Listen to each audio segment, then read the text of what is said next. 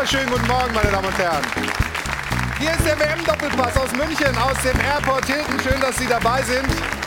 Ja, was könnte das für ein Tag heute werden für Fußball Deutschland? Der kann super enden oder in der Katastrophe. Nach der Niederlage gegen Japan könnte mit einer Niederlage gegen Spanien die WM schon wieder vorbei sein.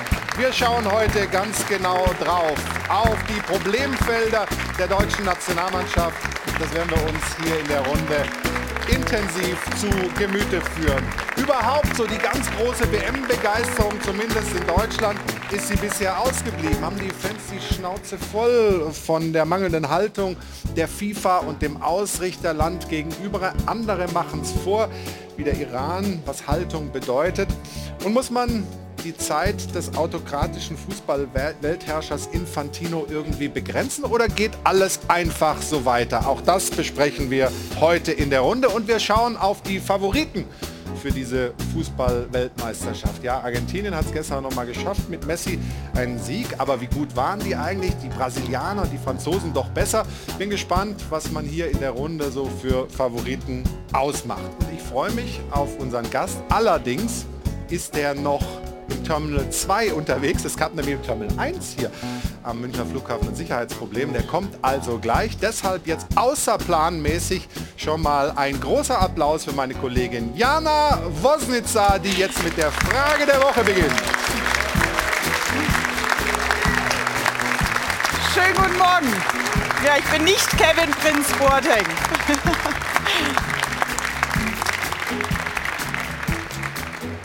Ja, man muss wirklich sagen, das DFB-Team steht mit dem Rücken zur Wand. Schon heute könnte die WM zumindest aus deutscher Sicht vorbei sein. Und der Doppelpass hat heute Fan-Talk-Charakter. Und das nicht nur, weil Mario Basler mit in der Runde sitzt, sondern auch, weil just...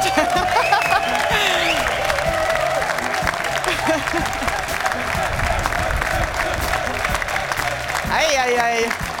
Ja, gespannt, wie der Applaus für Stefan gleich ausfallen wird. Da muss aber noch ein bisschen was oben drauf gepackt werden. Also, nicht nur weil Mario da ist, sondern weil just in diesem Moment ja auch das Spiel Japan gegen Costa Rica angepfiffen wurde. Und das hat ja aus deutscher Sicht wirklich Bedeutung. Denn wenn Japan heute gewinnt, dann ist der Druck auf Deutschland gegen Spanien wirklich immens. Wir werden natürlich auch auf die Japan-Partie immer ein Auge halten und sie da auf dem Laufenden halten.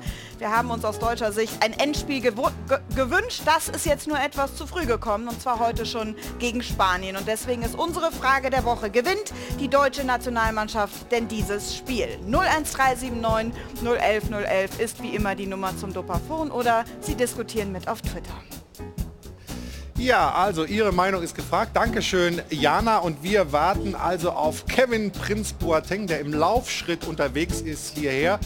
Und folgende Runde erwartet ihn und Sie zu Hause. Ich freue mich sehr auf einen Mann, der zwölf Jahre lang Pressechef bei der Nationalmannschaft war und in dieser Funktion und als Journalist zehn Weltmeisterschaften miterlebt hat.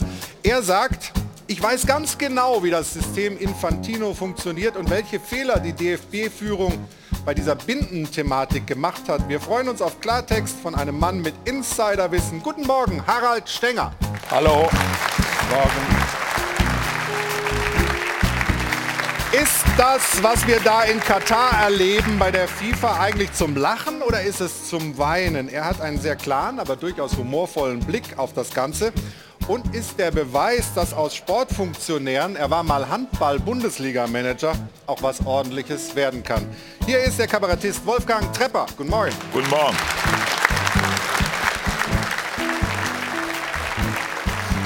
Und auch wenn er sich schon mehrfach auf meinen Moderationssessel gesetzt hat, freue ich mich sehr, dass er mal wieder im Doppelpass ist. Und er wird uns gleich erzählen, dass er sowieso recht hatte in allem, was er vorhergesagt hat. Ich freue mich sehr auf Mario Basler. Guten Morgen.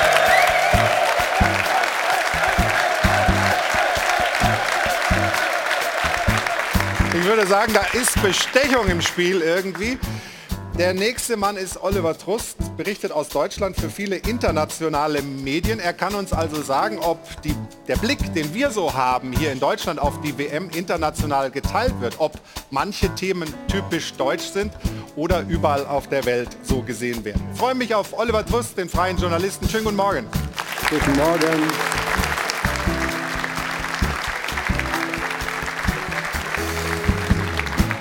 Und er ist einer, der bestens weiß, dass nicht nur Qualität über Erfolg oder Misserfolg entscheidet, sondern dass es häufig auch an der Hierarchie und der Stimmung in einer Mannschaft liegt. Ist diese Mannschaft von Hansi Flick etwa kein Team? Und gibt es genug Reibung im DFB-Team? Fragen, die er uns beantworten kann. Und ich bin gespannt auf den Applaus für Stefan Effenberg.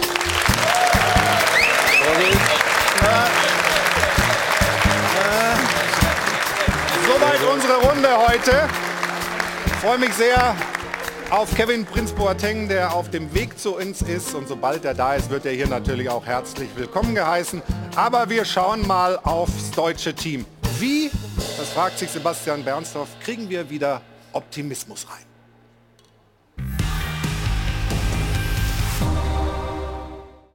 Die schwierige Vorbereitung auf den Spanien-Showdown. Taktik, Technik, tralala. Denn jetzt geht es vor allem darum, den Kopf frei zu kriegen und auf die neue Aufgabe fokussiert zu sein. Wir starten hier mit einer Niederlage und das ist für uns eine Vollkatastrophe. Natürlich hart, ein harter Schlag, aber wir müssen nach vorne gucken. der Blick zurück ist ja auch allzu schmerzhaft. Leichtfertig aus der Hand gegeben, das so wichtige Auftaktspiel. Und darum, Blick auf die nächsten Spiele, positiv, weiter geht's. Und da schauen wir positiv. Für mich ist der Kopf immer oben, ich bin positiv.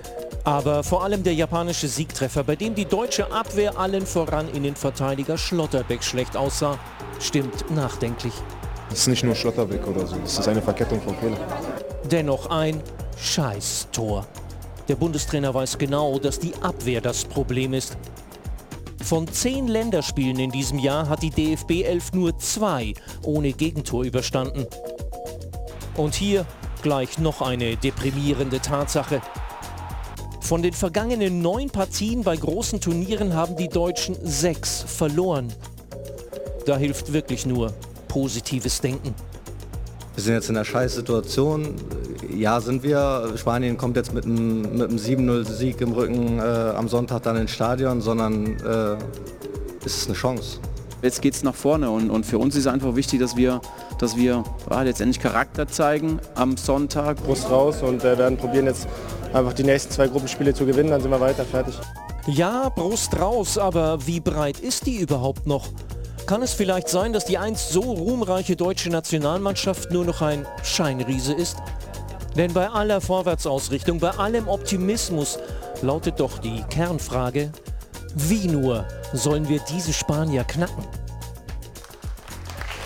Ja, und das besprechen wir natürlich heute hier in der Runde mit einem Mann, der als absoluter Typ gilt und jetzt endlich bei uns hier ist. Hat in allen vier Top-Ligen gespielt, ist wieder in Berlin. Ich freue mich sehr auf Kevin Prinz Boateng.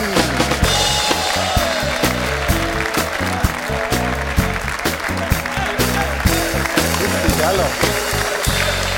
Schön, dass du noch Danke, danke, danke. es halbwegs rechtzeitig geschafft. Was war das Problem? Der Nebel. Der Nebel? Ja. Okay. Und die sind auch fünf, ist, äh, fünf äh, Grad kälter hier bei euch. Ja, ja, ja. ist du eine kalt. dicke Jacke mitnehmen. Die, die Alten sind in der Nähe hier, ja, genau. Hör mal, hast du das Lied erkannt? Ja, Billie Jean. Gute Stimmung hier so Weißt, früh du, morgens. weißt ne? du, warum wir das ausgewählt haben? Hast du eine Idee? Kann Guck ich mir hier. vorstellen, ja. Das kann ich mir... Da war ich noch jung, ja. Das war Meisterfeier 2011, AC Mailand. Vor wie vielen tausend Zuschauern hast du da den Moonwalk gemacht? 86.000 Fans. 86.000 Zuschauer und die sind abgegangen wie unser Publikum heute Morgen hier, oder?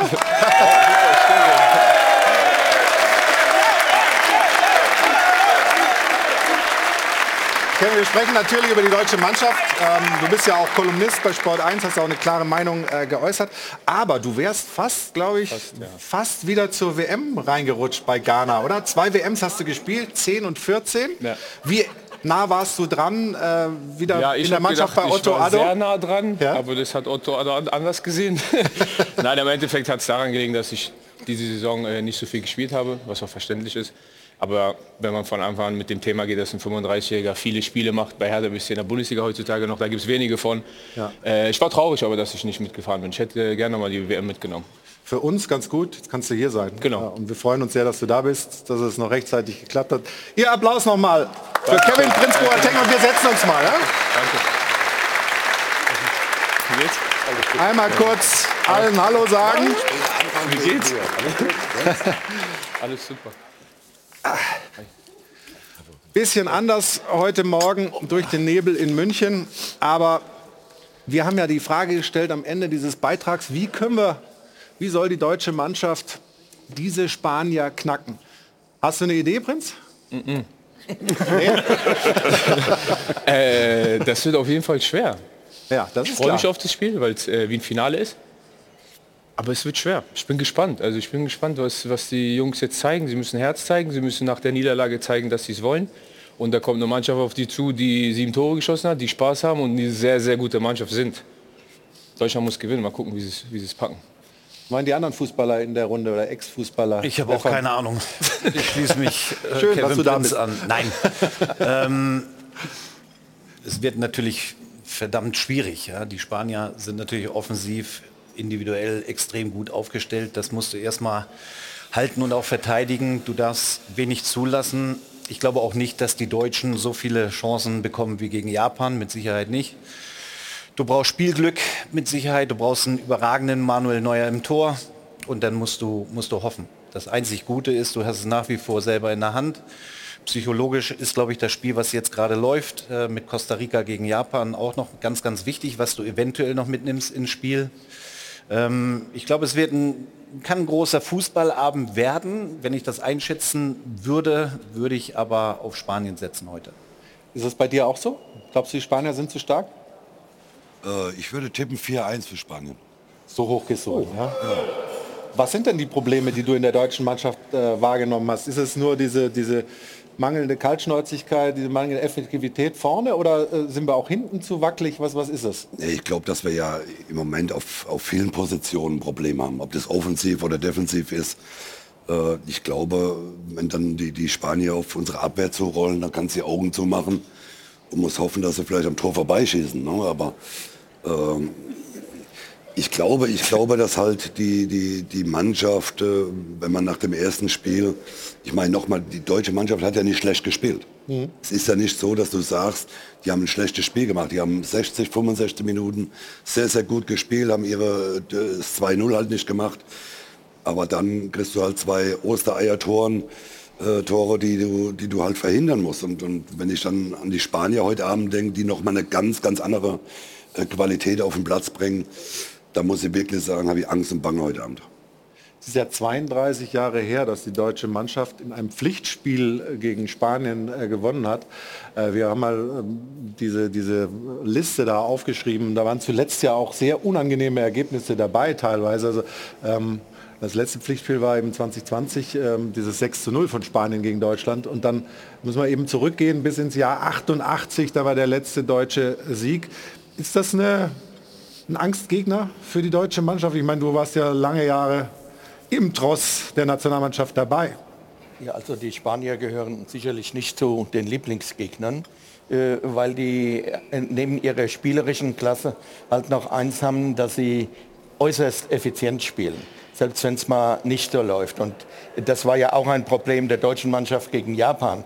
Äh, wie es der Mario sagt, bis zur 60. Minute haben sie ja nicht schlecht gespielt, aber sie waren nicht äh, effizient. Und von daher äh, kann ich nur sagen, also die Stimmung kommt ja auch hier rüber. Alles andere als die Prognose, dass Spanien der Favorit ist, wäre unrealistisch. Ich gehöre natürlich noch zu denen, auch aus meiner äh, Verbindung zur Mannschaft und zum Team hinterm Team, äh, dass ich heute äh, der deutschen Mannschaft trotzdem die Daumen drücke, dass ich darauf hoffe, dass sie diese Situation meistern. Das haben sie ja in den letzten Weltmeisterschaften mindestens zweimal gemacht, als ich dabei war. Das war 2002 und der Rudi Völler im letzten Spiel gegen Kamerun, als sie unter Erfolgsdruck standen, unentschieden gegen Irland und 2010 im letzten Spiel gegen Ghana äh, als sie vorher gegen Serbien verloren haben und dann durch das Tor von Mesut Özil 1 zu 0 äh, gewonnen haben. Auf diese Reaktion hoffe ich, dass sich in der Mannschaft äh, was tut. Äh, und ich will gleich sagen, auch im Blick auf alle anderen Diskussionen, die Trainerdiskussion halte ich, egal wie das heute Abend ausgeht, für nicht äh, richtig. Hansi Flick hat außer der Personalie Hummels, da werden wir ja sicherlich auch noch drüber reden, aus meiner Sicht die besten äh, äh, nominiert oder zumindest keine übersehen, die solche Stars sind, dass man sagen muss, die müssen unbedingt spielen. Es liegt an der Mannschaft und die Mannschaft muss heute Abend das Vertrauen, das in der Trainer in all den Monaten, in denen er im Amt ist, zurückzahlen. Das ist heute Abend die Kernaufgabe aller Spieler. Aber Hansi Flick ist durchaus in der Kritik, also zumindest für ein paar Wechsel ähm, gegen Japan. Wie, wie habt ihr das denn gesehen? Hat er da alles richtig gemacht oder hat er da Fehler gemacht, Stefan? Was meinst du? Ja gut, wir haben ja viel über Musiala gesprochen. Warum hat er ihn runtergenommen? Aber Musiala hat ja auch das Zeichen gegeben, dass er runter muss, ähm, weil er angeschlagen war. Also das muss man dann so ein bisschen differenzieren. Ähm, ich hatte ein Problem mit äh, Gündogan-Auswechslung, der ja, die Stabilität und die Balance einfach herstellt im zentralen Mittelfeld. Und, und das war vielleicht nicht nachvollziehbar. Allerdings, wenn wir nochmal aufs Spiel zurückblicken, muss man auch sagen, die Einwechslung der Japaner hat denen ja auch nochmal einen Kick gegeben. Also da sind dann auch zwei reingekommen, die dann den Unterschied ausgemacht haben. Ähm, Im Endeffekt haben wir uns selber bestraft mit dieser Niederlage, weil wir das zweite nicht gemacht haben. Das war, glaube ich, dieser, dieser Punkt, der, der entscheidend war für diese Niederlage. Aber die Deutschen haben es nach wie vor selber in der Hand. Ich glaube, das ist ganz wichtig, dass du nicht irgendwo hinschauen musst. Du hast zwei Spiele, sechs Punkte. Mal, das ist deine These, der Online-These. Auch Hansi Flick war mit seinen Wechseln dafür verantwortlich, dass die Kompaktheit verloren geht.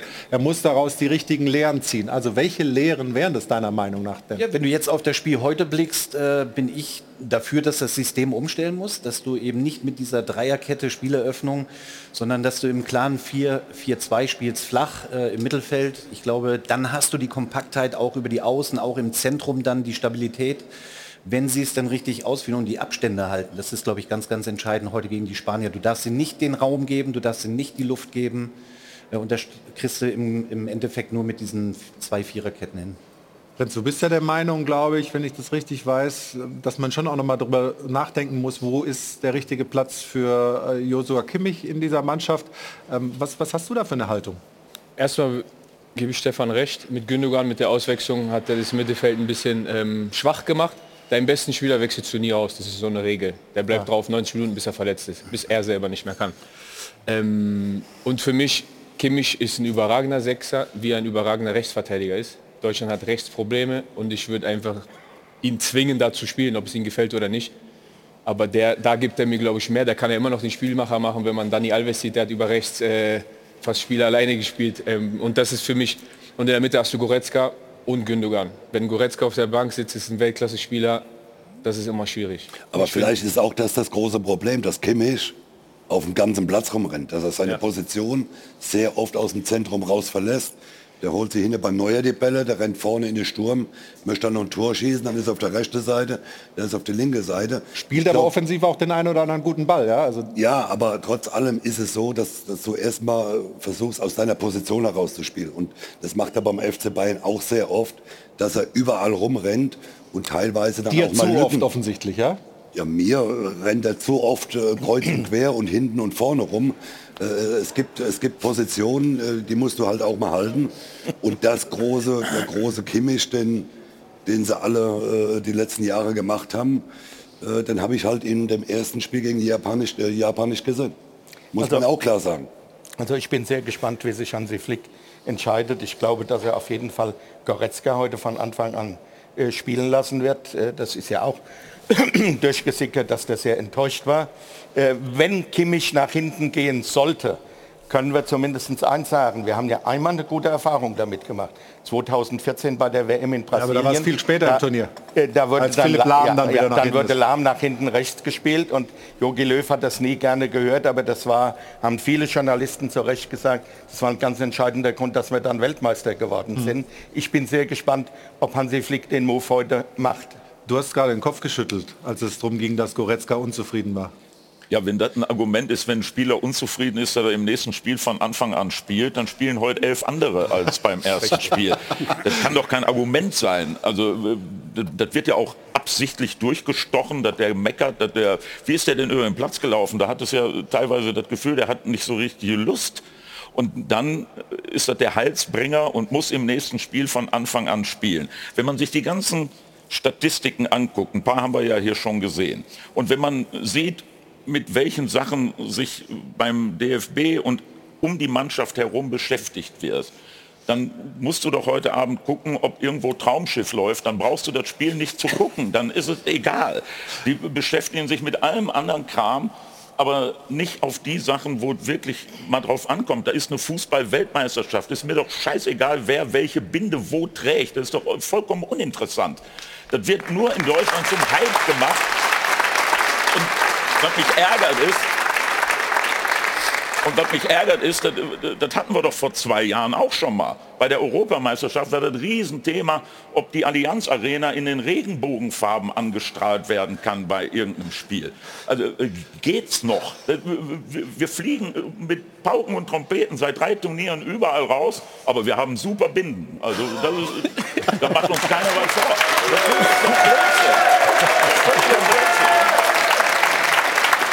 Jetzt, ich habe vorhin gesagt, du, du berichtest aus Deutschland fürs Ausland. Ähm, hat er da einen Punkt? In, in dem, natürlich hat er recht. Ähm, diese Binde ist eine gute Sache und dieses ganze Thema ist eine gute Sache.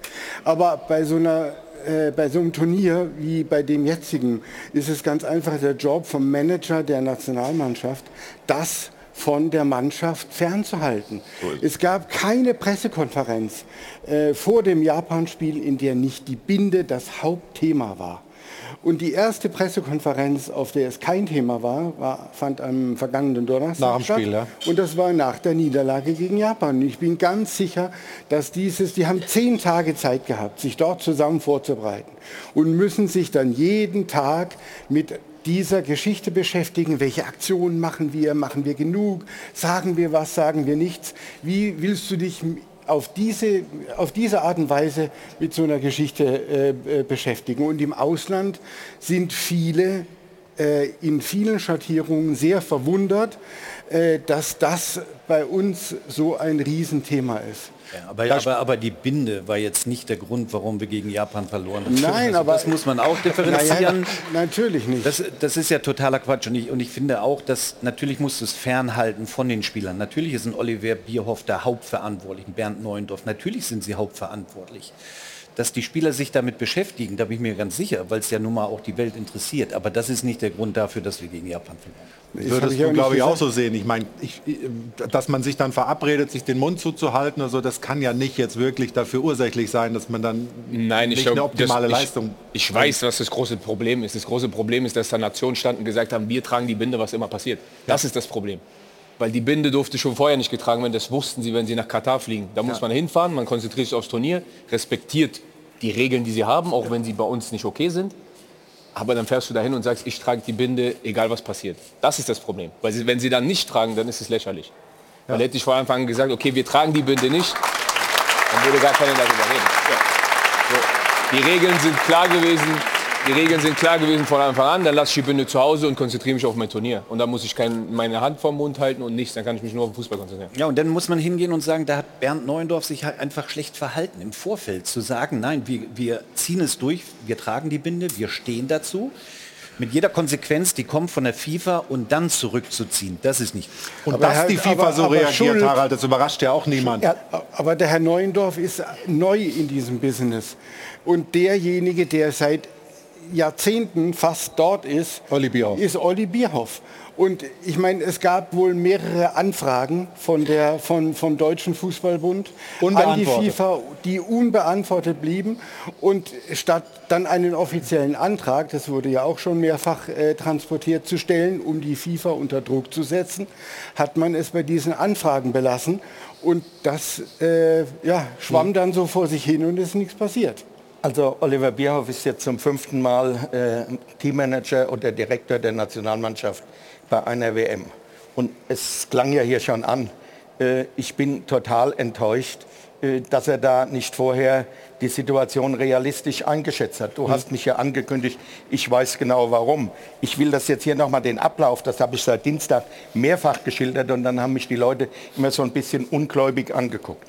Du kriegst mindestens ein halbes Jahr vorher von der FIFA ein so dickes Buch, wo alles drinsteht. Also äh, da muss man sich schon wundern, dass nicht noch drinsteht, wenn man auf die Toilette darf. Da steht alles haarklein drin, für alle Fragen. Und da steht zum Beispiel, gibt es ein Ausrüstungsreglement. Da steht drin, die FIFA stellt die Binde Fertig aus. Und dann stellt sich diese UEFA hin und sagt, wir tragen die One-Love-Binde. In Unkenntnis der Vorgaben für diese Weltmeisterschaft durch die FIFA. Dann schreibt man an die FIFA, wann auch immer wir wollen die One-Love-Binde tragen. Das kann man ja auch noch machen. Nur spätestens im Oktober als keine Antwort da war und man auch offiziell keinen Antrag gestellt hat, muss doch da mal einer hergehen und sagen, wir haben hier einen Brief geschrieben, warum bekommen wir denn keine Antwort und muss dann daraus die Konsequenzen ziehen. Das ist zuerst die Aufgabe von Bierhoff und dann die des Präsidenten. Und ich sage, äh, im Grunde genommen haben Sie mit Ihrer Fehleinschätzung den äh, Manuel Neuer und die gesamte Mannschaft äh, vor einem katastrophalen Fehler nicht bewahrt. Mhm. Und dann dürfen Sie sich nicht wundern, wenn Sie jetzt auch in die öffentliche Diskussion kommen. Wir nehmen den Faden gleich nochmal auf, wollen aber auch nochmal zurückgehen zur sportlichen Situation, was sich vielleicht verändern kann bei der deutschen Mannschaft, wie die Aufstellung aussehen könnte. Leroy Sané, wenn er wieder fit ist, ist sicherlich auch nochmal ein Thema hier in der Runde. Ähm, Patrick Berger, unser Reporter, ist schon bereit für uns, kann uns äh, die neuesten Informationen rund ums deutsche Team liefern, live aus Katar. Willkommen zurück im kalten München. Hier drin ist ein bisschen wärmer bei uns beim WM-Doppelpass bei Sport 1 im Airport Hilton. Schön, dass Sie weiterhin dabei sind, meine Damen und Herren. Ja, wir sprechen über die deutsche Mannschaft, deren Aussichten heute gegen Spanien und was es für Konstellationen geben könnte in dieser Gruppe, hängt ja unter äh, Umständen auch davon ab, wie das Spiel, was gerade läuft, Japan-Costa Rica, ausgeht. Darüber, wie es jetzt steht und äh, was wie funktionieren muss, damit Deutschland nicht aus dem Turnier ausscheidet. Darüber informiert uns jetzt Jana. Ich probiere es zumindest. Ja. Also was ich euch mitteilen kann, ist, aktuell steht es bei Japan gegen Costa Rica 0 zu 0 von der Niveau her eine überschaubare Partie, aber mit Vorteilen auf Seiten der Japaner. Wenn wir einen Blick dann jetzt mal auf die Gruppe E werfen, bedeutet das natürlich für Japan und Costa Rica jeweils ein Punkt mehr auf dem Konto, deswegen Japan auf Rang 1 mit aktuell vier Punkten. Mit Blick auf Deutschland würde das bedeuten, wenn Deutschland heute Abend gegen Spanien verliert und Japan bei diesem Punkt bleibt, wäre Deutschland raus. Spielt Deutschland heute gegen Spanien unentschieden und es bleibt bei dem Punkt für Japan, bedeutet das, dass Deutschland auf Japan und Spanien dann jeweils drei Punkte hat. Bedeutet im letzten Gruppenspiel zwischen Japan und Spanien könnte es zu einem unangenehmen unangenehmen Ballgeschiebe kommen und die beiden einigen sich auf ein Unentschieden und auch dann wäre Deutschland raus. Wenn Deutschland gewinnt, dann wäre bei Punktgleichheit mit Spanien die Tordifferenz entscheidend. Das zählt vor dem direkten Vergleich bei dieser Weltmeisterschaft. Und die ist ja im Moment auf jeden Fall mit Vorteil für Spanien nach diesem 7 zu 0 Auftaktsieg bei der WM. Ich hoffe, Sie konnten mir folgen. Ich gebe auf jeden Fall mein Bestes und bleibe da dran. Sehr gut, Jana. Mario, hast du aufgepasst? Ganz ehrlich. Hast der, abgeschaltet? Der ja? Scheiß interessiert mich gar nicht. Die müssen gewinnen, fertig. Die sollen einfach gewinnen und fertig. Dann, dann ist doch alles gut. Da musst du nicht groß rechnen. Ja. Okay, also das ist auf jeden Fall mal richtig. Jetzt habe ich Ihnen ja gesagt, wir wollen auch rüberschalten nach Katar zum äh, Kollegen Patrick Berger, den wir mit einem äh, großen Applaus, würde ich mal sagen, hier aus München begrüßen. Hallo Patrick. Hallo aus Doha, hallo. Man hat den einzigen Palmenschatten gefunden, den, den er sich da irgendwie aussuchen konnte. Sehr, sehr gut. Es hat natürlich sicherlich damit zu tun, dass du deinen Konfirmationsanzug angezogen hast. Warum bist du so schick, mein Lieber? ah, sehr schön. Ja, ja. Ich, ich habe gerade eben schon äh, so ein bisschen hier in der Werbung gehört, dass der ein oder andere meinte, ich bin sehr eitel. Das mag vielleicht sein, aber ich war heute Morgen äh, bei den ähm, Kollegen des katarischen Fernsehens und da äh, wurde bewusst darauf hingewiesen, nicht so wie Mario Basler zu erscheinen, also nicht im weißen T-Shirt, sondern ein Hemd zu tragen und wenn möglich eine Krawatte. Und ein guter Reporter hat immer eine Krawatte dabei und deswegen stehe ich heute ein bisschen schicker da als normalerweise. Sorry dafür. Nein, alles gut. Niemand muss sich für eine Krawatte entschuldigen. Mario, du hast mir gerade gesagt, du kannst sogar selber äh, Krawattenknoten binden. Wirklich? Ist ja klar, sagen wir kann das nicht. Herr Stefan zum Beispiel. Was soll das jetzt? Weiß ich nicht. so zum Ernst der Lage zurück. Ähm, Patrick, sag mal, erzähl uns aus dem Lager der deutschen Mannschaft, was immer noch so ein bisschen unklar ist, glaube ich, äh, ist Leroy Sané fit? Könnte er heute spielen? Wie ist da deine Einschätzung? Was für Informationen hast du dazu? Ja, also Leroy Sané hat das Abschlusstraining gestern mitgemacht, zwar mit einem dick bandagierten ähm, Knie. Äh, es ist tatsächlich so, dass man heute noch mal ganz genau jetzt auch in diesen äh, Minuten beim Anschwitzen hinguckt, wie das äh, eben belastet wird, ob das möglich ist, ähm, dass er dann eben auch spielfit ist. Klar ist, in der Startelf wird er nicht stehen, aber wenn, dann eben als Joker oder Einwechselspieler kommen. Er steht auf jeden Fall im Kader. Das ist insofern nicht so überraschend, weil alle 26 Spieler, anders als zum Beispiel bei der EM im letzten Jahr, im Kader stehen. Also so wie früher dass drei Spieler noch aussortiert oder gestrichen werden müssen. Das gibt es ja hier nicht. Das heißt, er war auch schon beim ersten Spiel übrigens ähm, gegen Japan im Kader, konnte da nur nicht spielen. Äh, wir drücken natürlich die Daumen, dass das heute beim Anschwitzen klappt. Aber wie gesagt, eine Startelf, das wird es nicht sein. Wie viele Änderungen erwartest du oder erwartet ihr als Beobachter nah an der deutschen Mannschaft äh, in der Aufstellung von Hansi Flick gegen Spanien heute Abend?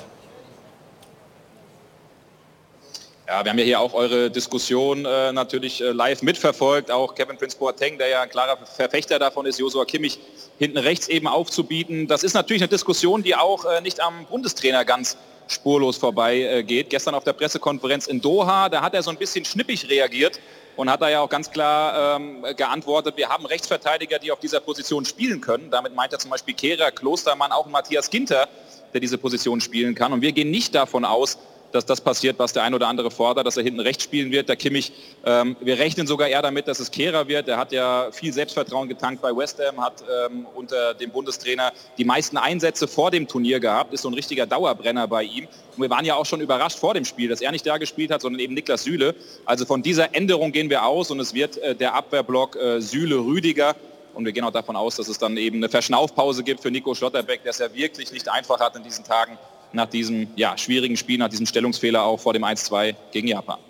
Man hat sich nach diesem Spiel gegen Japan, ja so ist es zumindest aus Mannschaftskreisen zu hören gewesen, sehr deutlich und sehr klar die Meinung gesagt, intern alles ausdiskutiert. Es kam aber auch so ein bisschen rüber, dass da die ganz große Einheit offensichtlich nicht besteht, dass es schon so ein paar äh, Grüppchen gibt. Mehr als es, ähm, sagen wir mal, normal ist? Oder würdest du die Stimmung bei der Nationalmannschaft als okay einschätzen? Ja, also wir dürfen da, glaube ich, nicht zu viel reininterpretieren. Also so zerrüttet wie 2018, wo es ja ganz, ganz klare Grüppchen gab äh, in der Mannschaft, ist es jetzt nicht. Ähm, da sollten wir schon auch ein bisschen vorsichtig sein mit der Einordnung. Aber was schon ein Thema war, ihr habt ja eben auch über diese unsägliche Bindenthematik diskutiert. Das ist schon eine Geschichte, die die Mannschaft mitgenommen hat. Weil wir haben auch erfahren am Vorabend des Japan-Spiels, da kam es schon noch mal zu einer Diskussion, die auch ein bisschen äh, rauer wurde in der Mannschaft. Einige Spieler, zum Beispiel Neuer, Goretzka, die ja auch als äh, Meinungsmacher und Wortführer auch bekannt sind, die auf politische äh, Missstände auch hinweisen, die waren klar dafür, dass man ein Zeichen setzt. Und es gab durchaus den einen oder anderen in der Mannschaft, der gesagt hat, ey, wir müssen uns jetzt hier mal auf Fußball fokussieren. Und das alles ist natürlich äh, eine Geschichte, die für so eine Vorbereitung eben nicht ganz optimal ist. Äh, anders gesagt, die sogar sehr, sehr schlecht ist. Äh, dann die Aussagen von Ilka Gündogan, der dem Team fehlende Qualität vorgeworfen hat, Rüdiger, der von einem lachhaften Abwehrverhalten gespielt hat, äh, gesprochen hat. Und das natürlich spielt auch in so einer Mannschaft dann eine Rolle und äh, kommt nicht überall so gut an. Und dann gibt es ja eben noch diese Thematik mit der Pressekonferenz. Hansi Flick ist gestern alleine erschienen in Doha im äh, Convention Center, hatte keinen Spieler dabei. Man ist so ein bisschen davon ausgegangen beim DFB, dass man die FIFA übertünchen kann, überstimmen kann, dass man äh, es eben schafft, die PK hoch oben in den Norden zu legen, die 100 Kilometer eben, wo man äh, sich angesiedelt hat. Aber da, da, hat die FIBA gesagt, nee, nee, das macht keine andere Mannschaft. Und deswegen war Flick gestern auch für eine Weile von seiner Mannschaft weg. Und das alles, ja, das ist natürlich nicht so optimal für die Vorbereitung auf dieses Endspiel heute Abend gegen Spanien. Viele Informationen von Patrick Berger. Dafür vielen Dank. Und jetzt schnell raus aus der Krawatte, oder? Und aus dem Anzug. Grüße nach Katar, mein Lieber. Aus Doha. Ah ja, guck. Ah, endlich ein bisschen Luft an die Haut. Sehr gut. Dankeschön, Patrick Berger. Ja, Mensch, diese Pressekonferenz, das ist für mich auch nochmal ein, ein Thema, wo das man ist vielleicht... eine, eine ähnliche Geschichte wie mit der Binde. Ja. Eine furchtbar schlechte Vorbereitung. Also ich meine, man kann ja eigentlich die FIFA auch verstehen, dass sie das so nicht akzeptiert hat. Wenn dann, weiß ich nicht, 50, 60, 70 Journalisten, auch ausländische Journalisten aus Doha, da hochfahren müssen ins deutsche Lager und dort die Pressekonferenz machen. Und es stand vorher fest, äh, Ja, man hat dass sich ja für ein, so ein. Domizil entschieden, was halt 100 Kilometer Ja, weg ist. aber ich finde es auch nicht schlimm, das kriegen sie halt eine Geldstrafe, mein Gott im Himmel. Also das finde ich jetzt in Also, dem Fall es, es gab vom DFB intensive Bemühungen, dass sie im deutschen Quartier die Pressekonferenz machen. Dürfen das lehnt die FIFA ab. Ich kann auch gleich die Begründung liefern. In einem nationalen äh, Medienzentrum kann jeder seine Sponsoren präsentieren, kann jetzt auch die One Love Binde hinhängen für einen abgesprungenen Sponsor. Und äh, die FIFA hat die nennt sich im Fachjargon Matchday Minus One Pressekonferenz, ist am Spielort beziehungsweise jetzt in Doha äh, äh, zentral gelegen und da muss einer hinfahren. Und äh, deshalb gibt es äh, kein Vertun, das weiß man. Äh, und äh, von daher äh, verstehe ich gar nicht, dass man sich Gedanken macht, man könnte das umgehen. Ich finde, das war jetzt richtig, dass äh, nur Hansi Ja. Flick hingegangen ist. Ja. Ich ich finde das unmöglich. Na, ich finde, das ist, sagen wir mal, respektlos, da hast du recht. Den internationalen ich, ich, ich sage. Alle, die Brasilianer und hab jeder bringt einen Spieler mit, aber nur ich wir hab- nicht.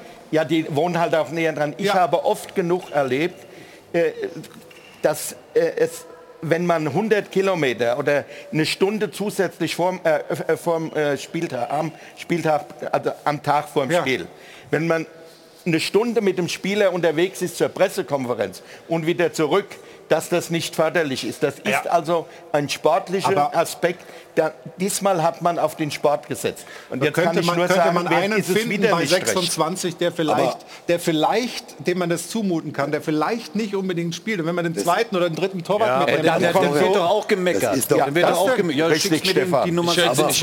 ich hätte hingeschickt. Aber das Ja, ist doch, also- das ist Einfach um doch die FIFA reinzudrücken. wir müssen ja, wir müssen mal eins bedenken. also das geht es nicht. Gibt, es gibt gewisse Regeln. Ja. Die große uns. Frage muss man sich ja stellen, warum die, Deu die einzige Mannschaft, die 100 Kilometer von Doha weg ist, ist die deutsche Mannschaft. Warum?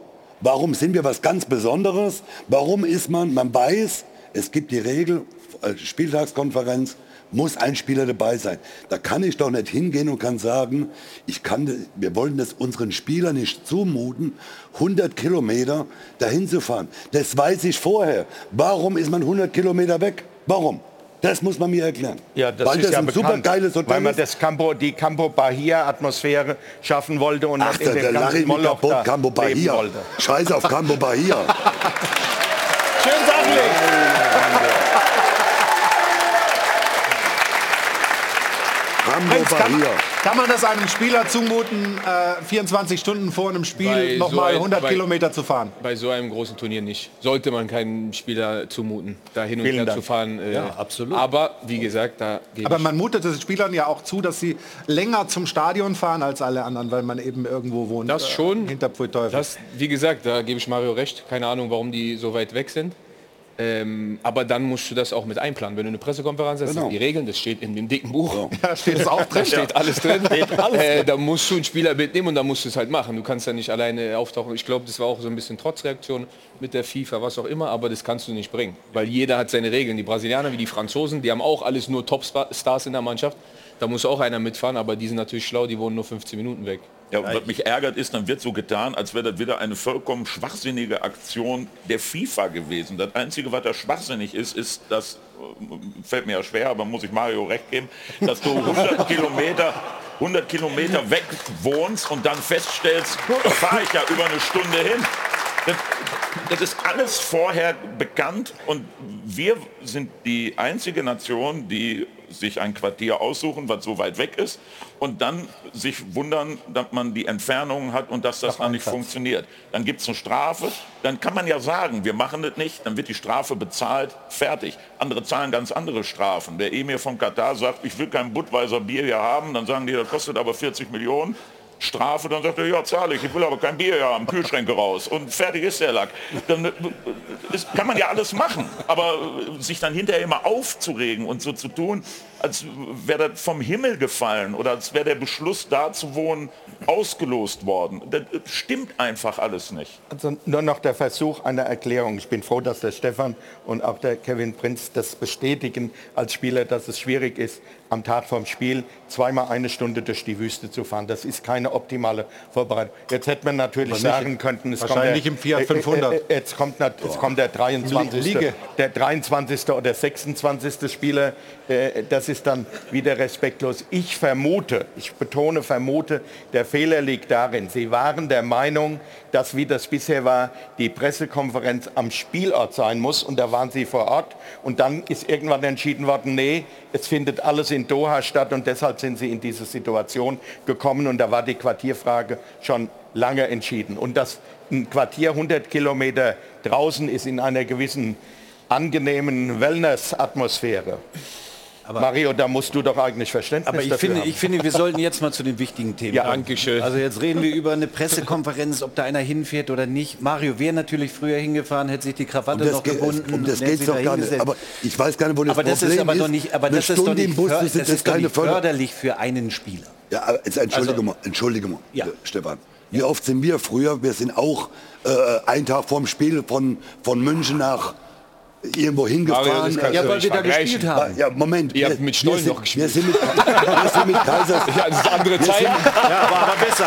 War besser. Ja, aber es sind andere, sind- andere Zeiten. Also, es ist ja klar, heute sind natürlich die Spieler sehr verwöhnt. Die fliegen ja auch mit dem Privatflieger, ne? lassen den. Friseur einfliegen und und und. Dann geht es natürlich nicht mehr. Weil man muss ja aus der Wüste eine Stunde mit dem Bus fahren, da sitzt man ja, die müssen ja nicht laufen. So, ich, nochmal, ich, das weiß ich alles vorher. Das weiß ich alles vorher. Deswegen, wir sind einen mit mit. Kaiserslautern, es war nur Kaiserslautern, wir waren auch in Homburg im Hotel und sind auch immer 40, 45 Minuten gefahren bis zu unseren Heimspielen. Und wir haben trotzdem Fußball gespielt. Jetzt kommt mir bitte nicht, weil die eine Stunde im Bus, das ist keine optimale Vorbereitung. Die sollen ihr Playstation mit in den Bus nehmen, da können sie doch spielen. Da können sie Playstation spielen. Da geht die Zeit auch rum. Also, Nein, jetzt könnte ich. nicht zu fassen, ehrlich. Anderes Thema. Ja, gleich. Stefan, was, was ist denn die optimale Vorbereitung? Was werdet ihr? Fünf, da müssen sie in Doha Ja, wohnen. Da müssen sie in dem Hotel wohnen, wo du gewohnt hast. Das In ist der- mitten im Zentrum gewesen. In der oder? Organisation hätte So, schon anders laufen also. müssen. Das ist ja richtig. Und, Also, und aber ehrlicherweise versucht man ja schon den Spielern äh, es, glaube ich, auch richtig schön zu machen. Also Vielleicht sollten sie es mal nach- andersrum machen. Nach, nach Nicht der- mehr so schön. Ich will noch mal ein polemisches Thema auf, auf, auf, So ein Zelt hier so aufbauen. auf den Tisch legen. Und zwar, beruhig dich kurz. Boah, ne, der kriegt einen. Anfall. Ähm, ähm, und zwar versucht man ja schon den Spielern es nett zu machen. Nach der Niederlage gegen Japan waren erst mal zwei, zwei, Ta äh, zwei Tage die, die Familien da. Ja? Ich meine, das ist ja schon auch so eine Sache, wo der ein oder andere vielleicht sagt, Mensch, äh, ist ja doch... Ja, die PR-Maßnahme war grandios. Oder? Also, äh, wie kann man äh, selbst es war ein Tag abgemacht für die Familien. Völlig in Ordnung, Kinder, wenn sie da sind, alles in Ordnung. Aber ohne Not dann zu sagen, ach komm, wir machen auch noch einen zweiten Tag da draus. Ob das so ist, dass man sagen kann, ähm, das vermittelt sich und alle sagen, das ist in Ordnung, sollen sie ruhig haben, da wage ich mal ein oder zwei Fragezeichen dran zu machen. Das ist nicht von der PR her sehr geschickt gemacht worden. Wie, wie, wie siehst Nein, du das? nach so einer Niederlage habe ich dafür auch kein Verständnis, muss ich ganz ehrlich sagen. Da sollte man sich schon auf das Wesentliche konzentrieren und vielleicht mal eine Entscheidung, die du vorher getroffen hast, zurückziehen. Ähm, so sehe ich das in meinen Augen. Ja, weil das sieht ja, wir, wir diskutieren hier, es gibt so ein komisches Bild ab. Ah, jetzt haben sie da wieder die Wohlfühloase, wie auch immer. Also da hätte ich gesagt, Leute, kommen, wir müssen hier in den Tunnel, wir müssen in den Fokus rein und auf das konzentrieren, was heute Abend äh, so entscheidend ist und nicht eine Familie, die du ja auch danach noch sehen kannst. Also das kann ich jetzt auch nicht nachvollziehen. Oder, Mario? Du? Anderes Naja, andere gut. Ich, ich, habe keine andere Meinung, aber das ist ja immer so. Ich meine, wir haben 94 auch in den USA, haben wir auch anderthalb Tage, ob wir gewonnen haben, verloren haben, da haben wir auch anderthalb Tage frei gehabt. Ja, da war ich aber da schon waren zu die. Spielerfrauen Ja. auch. Da war ich dabei. Sagen. Da war ich schon vorher weg. Nein, da, war, da war ja auch so, das sind ja auch, der eine oder andere Spieler ist ja auch, ohne dass man es durfte, ist ja auch zu den Frauen, das, das sehe ich noch nicht immer so schlimm. Da ist auch ein bisschen eine Abwechslung, ein bisschen vom Fußball wegkommen, wenn da die Frauen oder die Familien, die Kinder da sind. Äh, das, das gehört vielleicht auch ein bisschen dazu, dass man, dass man mal auf andere Gedank, äh, Gedanken Und kommt. überraschend war mit Aber- Sicherheit der Zeitpunkt, weil ich meine, nach dem ersten Spiel, wenn du jetzt vorher acht Wochen, sechs. Wochen Trainingslager und du bist da und dort, ähm, aber du bist ja im Grunde aus dem normalen Alltag äh, dahin gefahren und dann habe ich dachte ich äh, erst, das ist irgendwie ein Fake. Diese Meldung, nach einem Tag, nach einem Spiel äh, findet schon diese Geschichte statt, gegen die grundsätzlich ja nichts zu sagen ist. Aber all das zusammen im Kontext binde, diese Geschichte mit dieser Pressekonferenz, das, hm. weiß ich nicht, ob das jetzt eine großartig optimale Vorbereitung ist. Aber kommen wir noch mal zum Sportlichen. Ich glaube, das ist dir auch ganz recht, Stefan, wenn wir da noch mal so ein bisschen den Fokus äh, auf die sportlichen Themen lenken. Und äh, bevor wir das hier in der Runde machen, möchte ich jetzt erstmal bei Jana abfragen, wie es eigentlich steht bei Japan, Costa Rica zur Pause. Das müsste jetzt Pause sein, ne, oder? Halbzeit ist und äh, Flo, es gab eine Minute Nachspielzeit. Das sagt ich alles über nur? diese Partie. Tatsächlich nur sehr ungewöhnlich für diese Weltmeisterschaft. Zeigt aber auch, da haben wir nicht viel verpasst in den ersten 45 Minuten. Also der Fußballkracher Japan gegen Costa Rica lässt noch auf sich warten. Das bedeutet, der Punkt für Japan, bevor ich jetzt wieder hier meine Rechnerei anfange, halte ich mich an Mario Basler und halte es kurz. Wir müssen heute Abend gewinnen. Drei Punkte müssen her gegen Spanien. Und einer, der dabei helfen könnte, wäre er hier, gefunden beim Kollegen Tobias Altscheffel auf Twitter. Der hat ein Foto rausgekramt. Ganz süßes Bildchen. Jamal Musiala im zarten Alter von acht Jahren vor dem Mannschaftsbus der deutschen Nationalmannschaft. Florian König hat es auch kommentiert und äh, hat gesagt, von wann ist das Bildchen denn? Ich glaube, wir sehen es gerade nicht, richtig? Ja, müssen wir dann gleich. Mach mal, mach mal weiter, wir, wir blenden es gleich ich kann, ein. Ich kann ja die Informationen zu dem Bild schon mal äh, ja. liefern, denn die hat Flo für uns in äh, Erfahrung gebracht. Es war also 2011 bei einem äh, Freundschaftsspiel zwischen Deutschland und Brasilien und äh, Jamal war eben im Alter von acht Jahren auf Heimatbesuch in Stuttgart und äh, da hat er sich vor dem Mannschaftsbus ablichten lassen. Vielleicht ein gutes Omen für heute Abend. Ähm, Frage in die Runde, vielleicht explizit an Stefan. Muss der heute spielen? Ja, wir haben jetzt das Bild nicht gesehen, leider, Jana, weil offensichtlich äh, das Signal von, von deinem iPad nicht in der Regie aufliegt, sobald wir es haben. Darf ich noch schnell einen Zwischenruf machen? Wenn das ein gutes Omen ist, das Bild, dann äh, machen wir das weiter. Gegen Stuttgart haben wir 2-1 gewonnen und der Mario Götze war der Torschütze damals. 3-2 habt ihr gewonnen. 3-2, Entschuldigung. Ja, ja. Auf jeden Fall wurde gewonnen und der Mario Götze war der Torschütze. Ist das vielleicht ein, ein, ein weiteres gutes Omen, obwohl die Zeichen stehen natürlich nicht so. Also, bleiben wir noch mal bei, bei der Vorlage von Jana Musiala. Ähm, ja, dann müssen wir jetzt eigentlich mal meine Aufstellung reinnehmen. Ja, das komm. würde wahrscheinlich Sinn machen. Dann hauen wir sie mal rein. Du hast, wir, wir kommen jetzt mal zum Gedanken Sportlichen. Gemacht. Ja, bitte. Ja. Also sehen wir ihn erstmal hinten und das ist deine Aufstellung. Und die ist ja doch ein bisschen überraschend. Erklär mal, was du davor oh. hast. So wie Prinz ja gesagt hat, Kimmich würde ich auf jeden Fall auf Recht recht, recht schieben. 2020 bei München Champions League Sieger, genau mit Kimmich auf dieser Position, der das herausragend spielen kann. Ich würde Günther über links kommen lassen, ähm, weil er defensiver ist. Als Raum? Seite, Besser als Raum, als Raum, genau. Raum ist natürlich du? total offensiv ausgerichtet. Günther würde dann die Seite zumachen. Ich würde mit dem 4-4-2 spielen. Gündogan und Goretzka im Zentrum, Hofmann über rechts, Musiala über links und Füllkrug und Mukuku vorne. Jetzt fragen vielleicht viele, Mukuku, ja genau das ist der Punkt. Wir, ich habe mich gerade mit Mario draußen unterhalten, habe gesagt, 2001 Champions League haben wir gewonnen und die Frage an meiner Seite, wer spielt an meiner Seite, weil Jens Jeremies verletzt mhm. war.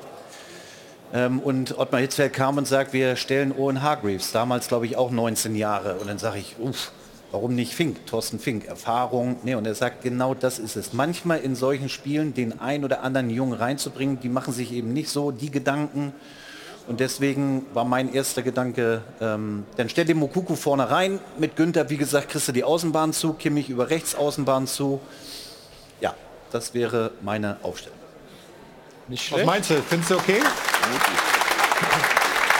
Ich bin ja, ich bin ja ein Fürsprecher für Füllkrug. Also den würde ich heute auch bringen. Kimmich rechts sieht sehr, sehr gut aus. Mokuku weiß ich nicht, ob der sich nicht schon zu viel Platte macht. Super Spieler. Was, was, was ist das? Platte macht? Zu viel Platte, also der, denkt, zu viel der denkt zu viel. Ja, ja, ich ja. versuche ja nur so ein bisschen zu übersetzen. äh, Hofmann sehe ich auch gut, den würde ich in der 16 dann rausnehmen und äh, Sané reinbringen. Also ja. ist ja. nicht schlecht, ist nicht schlecht die Aufstellung. Ich würde Müller vielleicht äh, spielen lassen für Mokuku, der so ein bisschen von der 10 kommt, um Füllkrug rumspielt. Also, aber Kimmich auf jeden Fall rechts. Ich glaube, das macht einen riesen Unterschied. Füllkrug von Anfang an. Meinst du, Hansi hat die gleiche Idee? Das habe ich äh, Stefan draußen vorhin äh, in der Pause gesagt. Ich, ich glaube, ich glaube das, das, das wird sich äh, Hansi nicht trauen. Ich glaube, der, der, der, da werden zu viele Umstellungen drin. Ich glaube, das macht er nicht. Was ich, wo ich bei Stefan sofort bin, ist mit Kimmich. Da gibt es für mich überhaupt gar keine Überlegung. Da muss auf die rechte Seite raus, wenn er mit der Viererkette spielt. Vorne, ich, ich kann mir es beim besten Willen nicht vorstellen, dass er in diesem wichtigen, entscheidenden Spiel, dass er Füllkrug und Mokoko da vorne reinstellt. Äh, ich glaube, ich glaube, das traut er sich nicht. Ich glaube, der wird mit Gnabry weiterspielen. Der wird vorne äh, Havertz spielen lassen.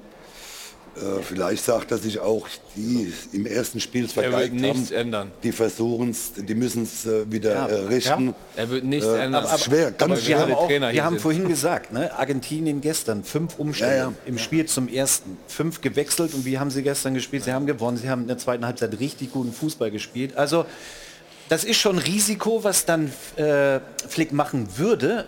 Aber auf der anderen Seite, das ist genau das Spiel, das zu machen. Aber ist Flick nicht ein Trainer, der sagt, das sind meine Jungs, denen gebe ich das Vertrauen, ich bin da treu. Das hat ja auch was für sich, ne? Das meine ich ja. Ich glaube, es kann natürlich sein, dass er nichts ändert. Dass er sagt, ihr redet alle da draußen, ihr seid alle Trainer, ich entscheide. Das wird genau die Mannschaft sein, die es gegen Japan nicht geschafft hat. Die werden es euch jetzt beweisen. Risiko umzustellen, Risiko auch so zu bleiben. Im Endeffekt muss Deutschland gewinnen, egal wie. So, dann ist es egal, wer spielt. Die Jungs müssen wissen, worum es geht. Es geht darum, äh, die drei Punkte Weil die, die nächste Frage ist ja noch, also die Aufstellung gut, überlegt mal, die Aufstellung gewinnt auf einmal heute Abend gegen, gegen Spanien. Was macht dann, was macht dann die nächsten Spieler? Du kannst ja keinen Müller, du kannst keinen Havertz, du, du, du musst ja die, die Jungs dann erstmal weiterspielen. Lassen. Und? dann Ja, setzt und- die ganze Erfahrung, die ganzen alten äh, Spieler, in Anführungsstrichen alte Spieler. Meinst du, es gibt dann Stress, ja? ja, ich, 100 Prozent. ja, heutzutage, heutzutage Ja, aber Mario, jedem was zu. aber Also- Mario, nach dem Spiel, kann, nach dem Japan-Spiel, kann es doch keinen Stress äh, geben. Die Mannschaft hat ihre Chance verpasst. Jetzt kommen neue, frische, junge Leute rein, die nutzen ihre Chance und dann gehört denen Hast du äh, recht, die aber- nächste Ja, du, Zeit. du hast ja Also auch da- keine Zeit mehr, null- wenn du das null erste Spiel Japan siehst. Und dann musst du auch hingehen und sagen, Havertz war nicht im Spiel, Müller Ja. war nicht im Spiel, Gnabry war nicht im Spiel. Ja. Dann Alles musst du richtig. reagieren in meinen Augen. Alles weil richtig. das ist das Spiel heute, worauf es ankommt. Wie ist denn die Situation, ja, wie ist denn die Situation für den Trainer?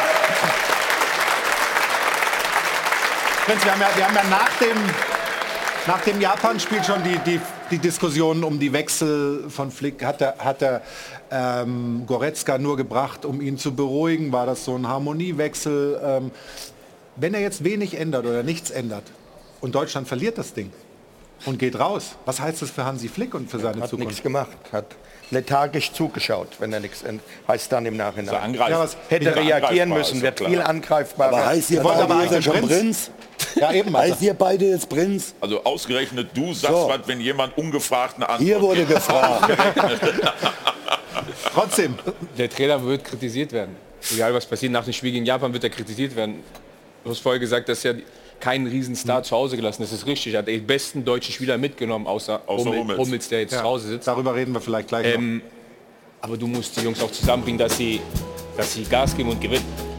Wir sprechen gleich weiter hier in dieser lebendigen Runde am heutigen Sonntagmittag im Doppelpass, im WM-Doppelpass. Wir wollen natürlich gleich auch noch ein bisschen über diese ganze Gemengelage in Katar sprechen. Kevin Prinz Boateng hat gesagt, an dieser WM klebt Blut. Wir werden das vertiefen und sprechen gleich weiter hier in dieser Runde. Willkommen zurück beim WM-Doppelpass hier aus dem Airport Hilton in München. Schön, dass Sie weiter bei uns bei Sport 1 dabei sind. Hajo von Hadel und Band begleiten uns durch die Pausen.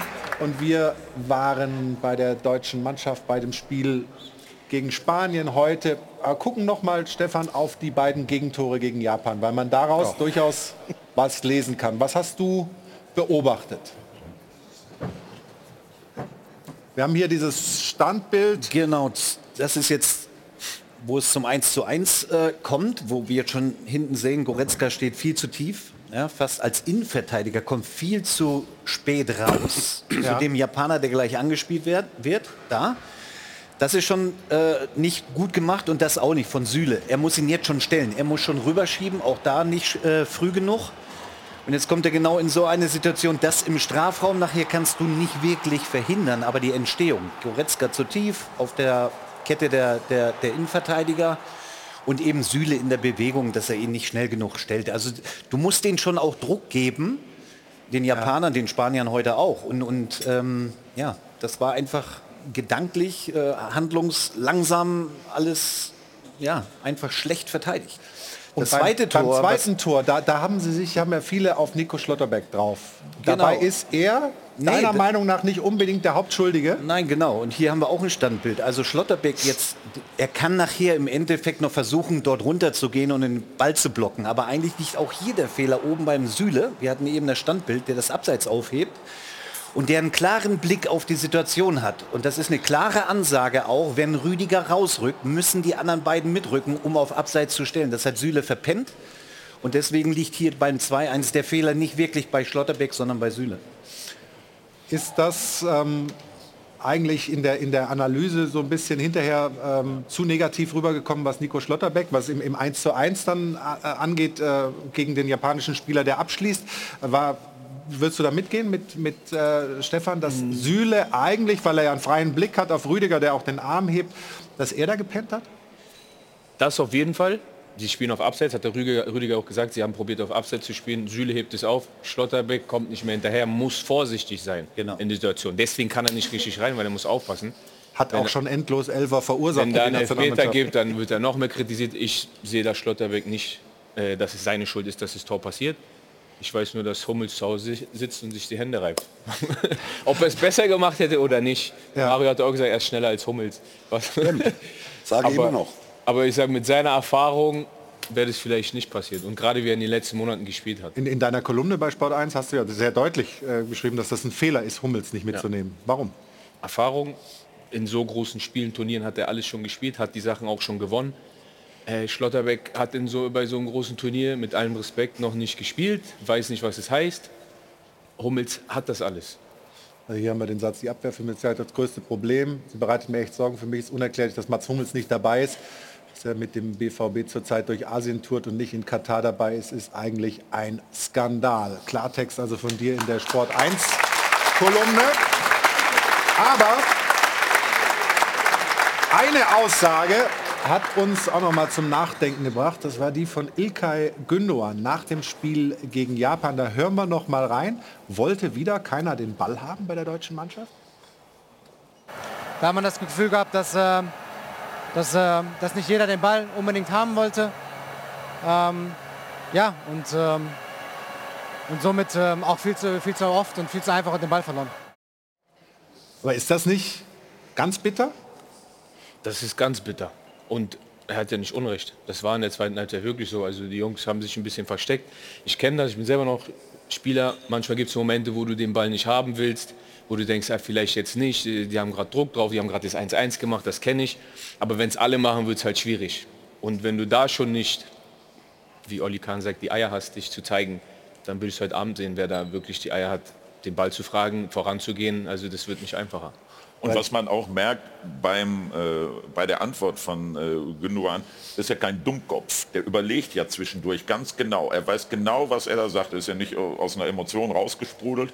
Der macht Denkpausen, und er denkt auch und spricht das ganz bewusst an. Also der wird sich vorher schon ganz anders darüber aufgeregt haben, wenn er das dann so ruhig rüberbringt. Und dann ist da was dran. Das ist ein Mann, der hat Erfahrung, der weiß, worüber er spricht. Der ist Kapitän bei City, das ist kein äh, Mann, der das einfach mal so Und das ist raushaut. der Punkt. Er spielt bei City, wo jeder den Ball haben will. So, und das ist er gar nicht gewohnt. Und jeder, jeder Trainer, glaube ich, verzeiht Spielern auch Fehler, wenn sie den Ball haben wollen.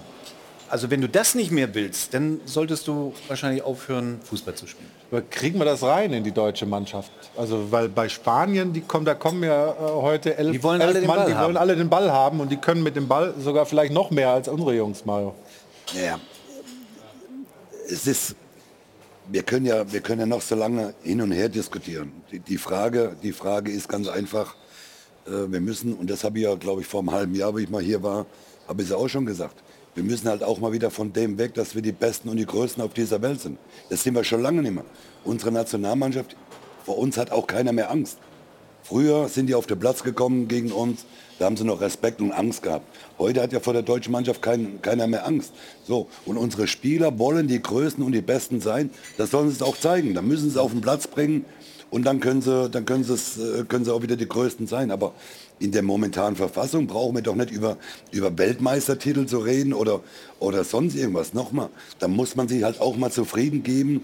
Vielleicht mal ein Viertelfinale, was sehr schwierig wird, wenn sie heute Abend nicht gewinnen.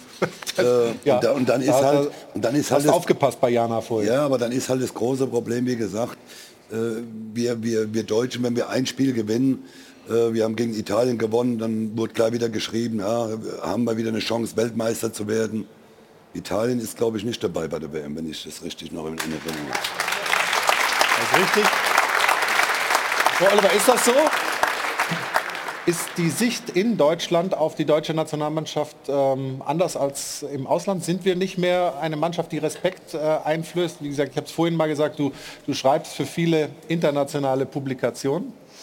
Naja, also ähm, der Ruf des deutschen Fußballs ähm, international ist immer noch riesengroß. Vielleicht ist es da andersrum als bei dieser anderen Diskussion.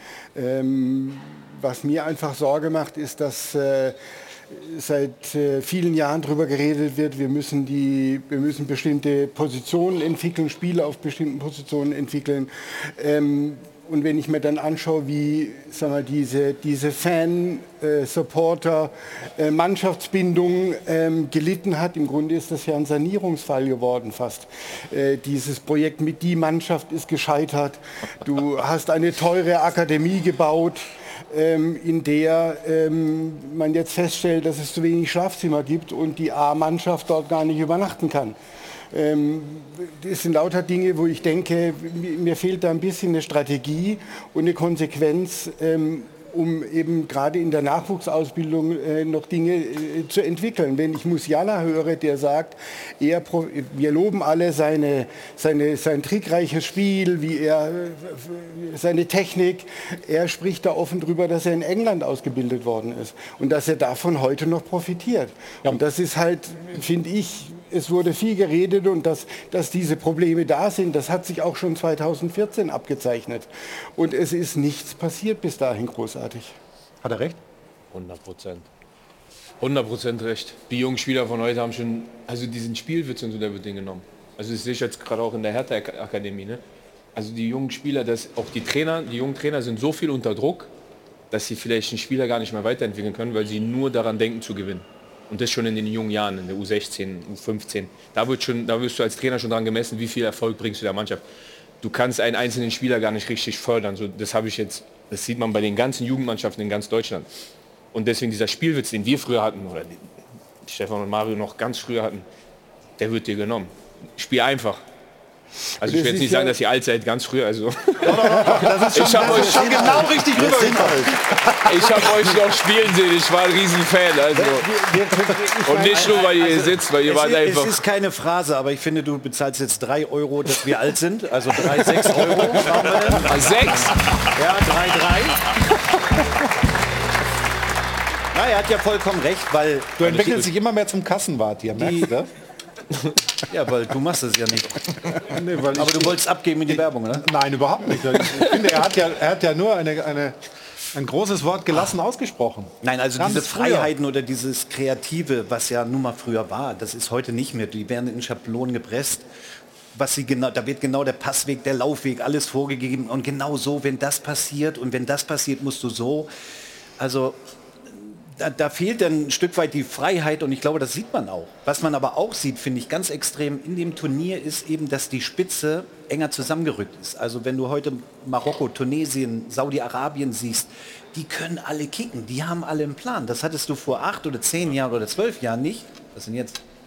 Ich bin Kassenwart Nummer zwei. Wieso? Die Spitze ist enger zusammengerückt. Also bitte, äh, da sind drei Euro.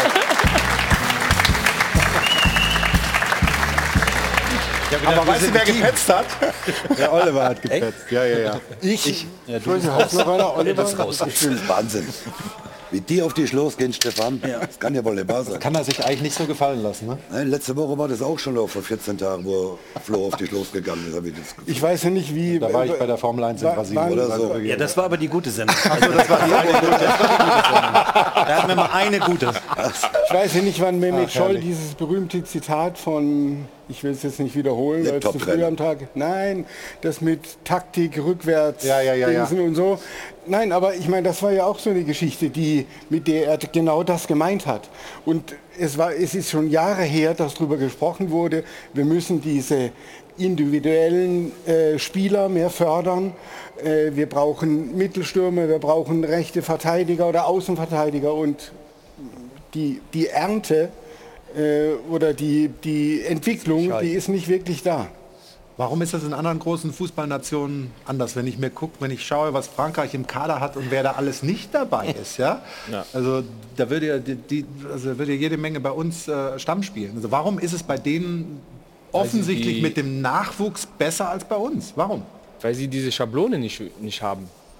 Das ist ja wie gesagt eine Schablone. Du wirst, du wirst irgendwie gezwungen, nicht übertreiben, aber man wird gezwungen, in diesem Schema zu spielen. Du bist rechter Verteidiger, du musst wie ein rechter Ver- Verteidiger agieren, dies, das. Aber das, das, du musst frei sein. Du musst ein Freigeist sein, wie wir es früher waren. Ich habe auf jeder Position gespielt und habe probiert, die beste rauszufinden. Da hat mir keiner gesagt, ja, du musst jetzt tief gehen, du musst entgegenkommen. Ich, du fühlst es irgendwann selber. Natürlich gibt es dann Regeln und jeder hat seine Idee, jeder Trainer hat seine Idee. Aber in anderen Ländern, ich, ich habe in Spanien gespielt, ich habe in Italien gespielt, da ist es einfach freier. Beweg dich, hol dir den Ball, such den besseren Raum. Wenn es mit dem Außenriss besser geht als mit der Innenseite, dann spielst du halt mit dem Außenriss. Es ging, es ging darum, diesen Jungen zu fördern, zu dem zu machen, also das, den besten Spieler, der er sein kann. Heutzutage geht es nur darum, du machst das und läufst 15 Mal geradeaus gegen die Wand. Und versuchen alle alles zu geben, immer alles zu geben, um noch besser zu werden. Ich, ich habe mal ein Interview mit dir gelesen, von dir gelesen, wo du sagst, als ich beim AC Mailand ankam, in der Kabine rumgeguckt, da wer da alles so rumsitzt.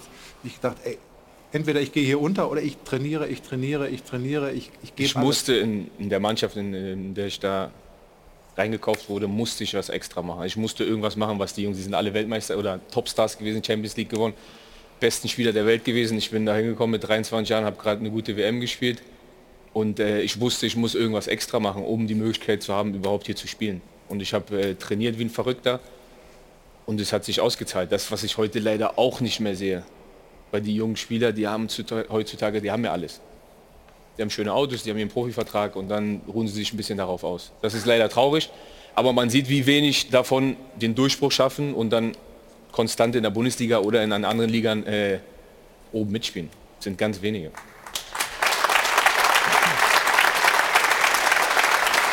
Aber eine traurige Erkenntnis eigentlich, die du uns ja auch immer mal wieder verkaufst, Mario, ne? Naja, nochmal, wir können doch die letzten, weiß nicht, 10, 15 Jahre zurückgehen. Ich weiß nicht, ob die jungen Spieler noch ein Tor tragen müssen.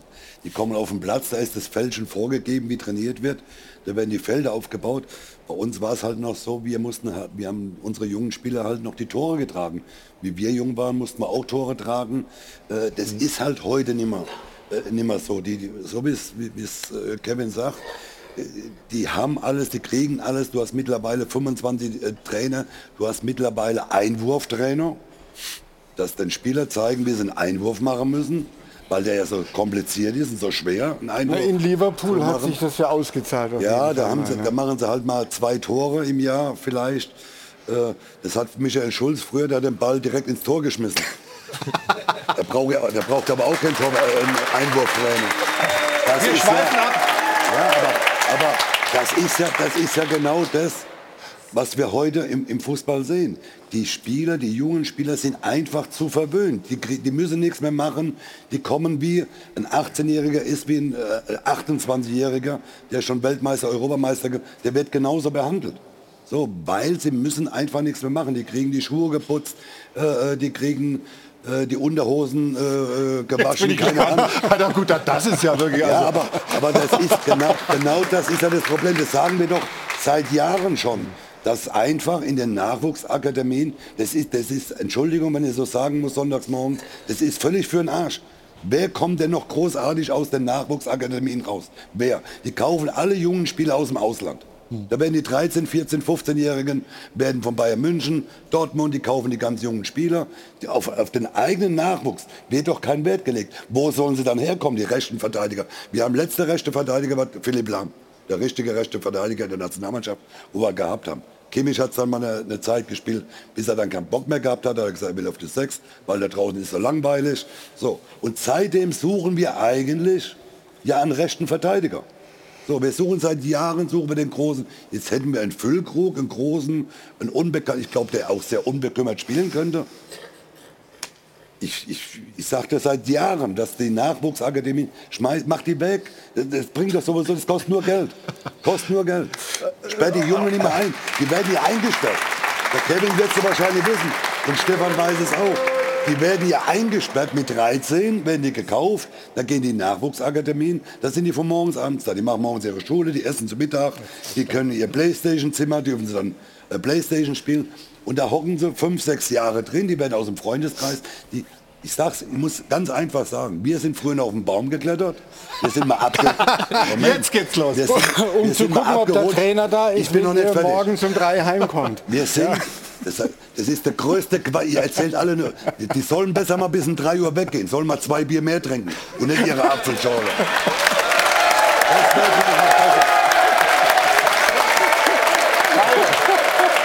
Weiß ich, was bei mir auf morgen los ist. Werbung? Rauchen. Gut. Gib, gib du mal die Werbung, komm. Äh, ich muss rauchen, wir machen Werbung. So sieht's aus. Bis gleich. Heute geht's hoch her hier bei uns im WM Doppelpass im Airport Hilton in München. Adventsstimmung bei uns.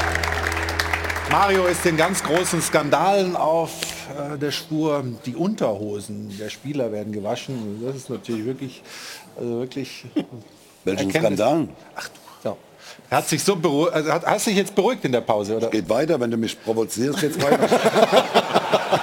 Okay, ich bin ganz lieb jetzt zu dir, Ich, Mario. ich gebe nur zu Protokoll, dass ich das, was der Marion zuletzt gesagt hat, so nicht sehe, weil ich möchte sehen, wie die Reaktion ist, wenn hier irgendwann berichtet wird, dass Spieler bis nachts um zwei Uhr einer trinken waren und dann kam eine Niederlage. Dann werden vielleicht viele, die geht- hier geklatscht haben, Ja, das auch kommt, auf ja, das kommt ja darauf an, wie der Verein damit umgeht. Aber- wenn aber- die Spieler, aber- Moment, wenn die Spieler nachts saufen gehen und gewinnen nächsten Tag ihre Spiele, dann muss der Verein nur sagen, alles richtig gemacht, zahlt Geldstrafe, haben wir auch gekriegt, wir haben am nächsten Tag unsere Spiele gewonnen. Wir, So, werden uns nicht, wir werden uns nicht Sollen einig bei dem. Thema. Lass uns das nächste Thema. Es gibt noch viel Es anderes geht, zu nämlich, es geht nämlich vor allem darum, ob wir das nächste Spiel gewinnen. Und da haben wir Sie ja gefragt. Ähm, schafft es die deutsche Mannschaft? Ich bin gespannt, wie so das Meinungsbild ist. Jana, unsere Frage der Woche. Was ist bei rausgekommen? Ich verrate es dir sofort, Flo. Ich möchte vorher nur noch ganz kurz einmal darauf hinweisen, immer noch stand jetzt 0 zu 0 beim Spiel Japan gegen Costa Rica. 75 Minuten sind gespielt. Japan weiterhin offensiv die bemühtere Mannschaft, aber noch ohne Torerfolg. Was das für Deutschland bedeutet, löse ich dann nach dem Spiel auf. Da wird es dann noch mal etwas komplizierter. Dann noch der Nachtrag zu eben. Hier also Jamal Musiala im zarten Alter von acht Jahren vor dem Mannschaftsbus der deutschen Nationalmannschaft. Jetzt sollten wir es dann also auch sehen. Relativ gut zu erkennen. Jetzt zu der Frage der Woche. Schafft Deutschland heute ich höre gerade, Tor ist gefallen, kläre ich äh, gleich sofort auf. Jetzt aber erstmal ganz kurz Frage der Woche. 70 Prozent unserer Zuschauer haben gesagt, nein, heute Abend gibt das Ganze keinen Sieg. Es ist mehr die Hoffnung, die da überwiegt. Der Glaube, 30 Prozent. Costa Rica hat das Tor geschossen gegen Japan. Ich merke hier Unruhe und Applaus.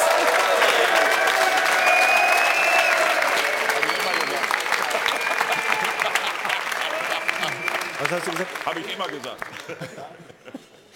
So, ich versuche mal gerade auf äh, sport1.de den Blick auf die Tabelle zu werfen, was das jetzt bedeutet. Japan damit jetzt punktgleich mit St Spanien stand jetzt, also beide jeweils bei drei Punkten und Costa Rica damit jetzt erstmal vorbeigezogen an Deutschland ebenfalls mit drei Punkten. Deutschland auf dem vierten Platz mit null Punkten. Trotzdem aus deutscher Sicht erstmal eine gute Nachricht, weil wenn Japan gepunktet hätte, wäre die Ausgangslage für Deutschland vor dem Spanien-Spiel noch schwieriger geworden. Jetzt aber zurück zur Frage der Woche. Wir haben uns alle wieder beruhigt. Also 70 Prozent sagen trotzdem unabhängig von dem Ergebnis, das wird schwierig für Deutschland heute Abend gegen Spanien. Also da ist mehr Hoffen angesagt als wirklich Glauben. Ein glückliches 2 zu 1 ist möglich, wenn ein gutes Spiel über 90 Minuten gelingt. Die Abwehr wird der Schlüssel zum Erfolg sein. Also das klingt nicht wirklich nach Überzeugung. Eher gehen die Kommentare dann in diese Richtung.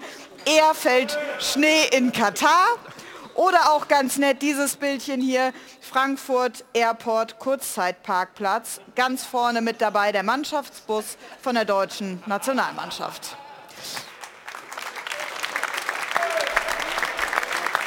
Ja. So viel also erstmal aus dem Netz. Hören wir mal am Dopafon, ob da die Stimmungslage etwas hoffnungsvoller klingt. Die Deutschen werden heute Abend sang- und klanglos untergehen. Ich tippe auf ein 3 oder 4 zu 0 für Spanien und das spiegelt dann den tatsächlichen Leistungsstand auch genau wider.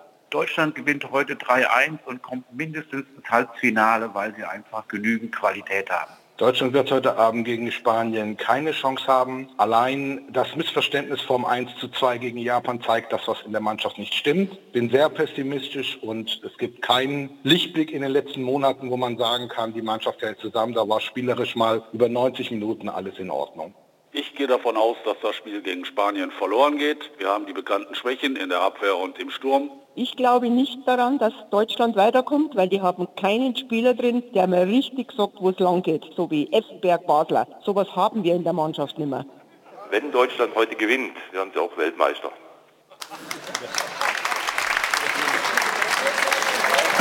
Also der Optimismus ist noch nicht ganz ausgestorben, ganz offensichtlich.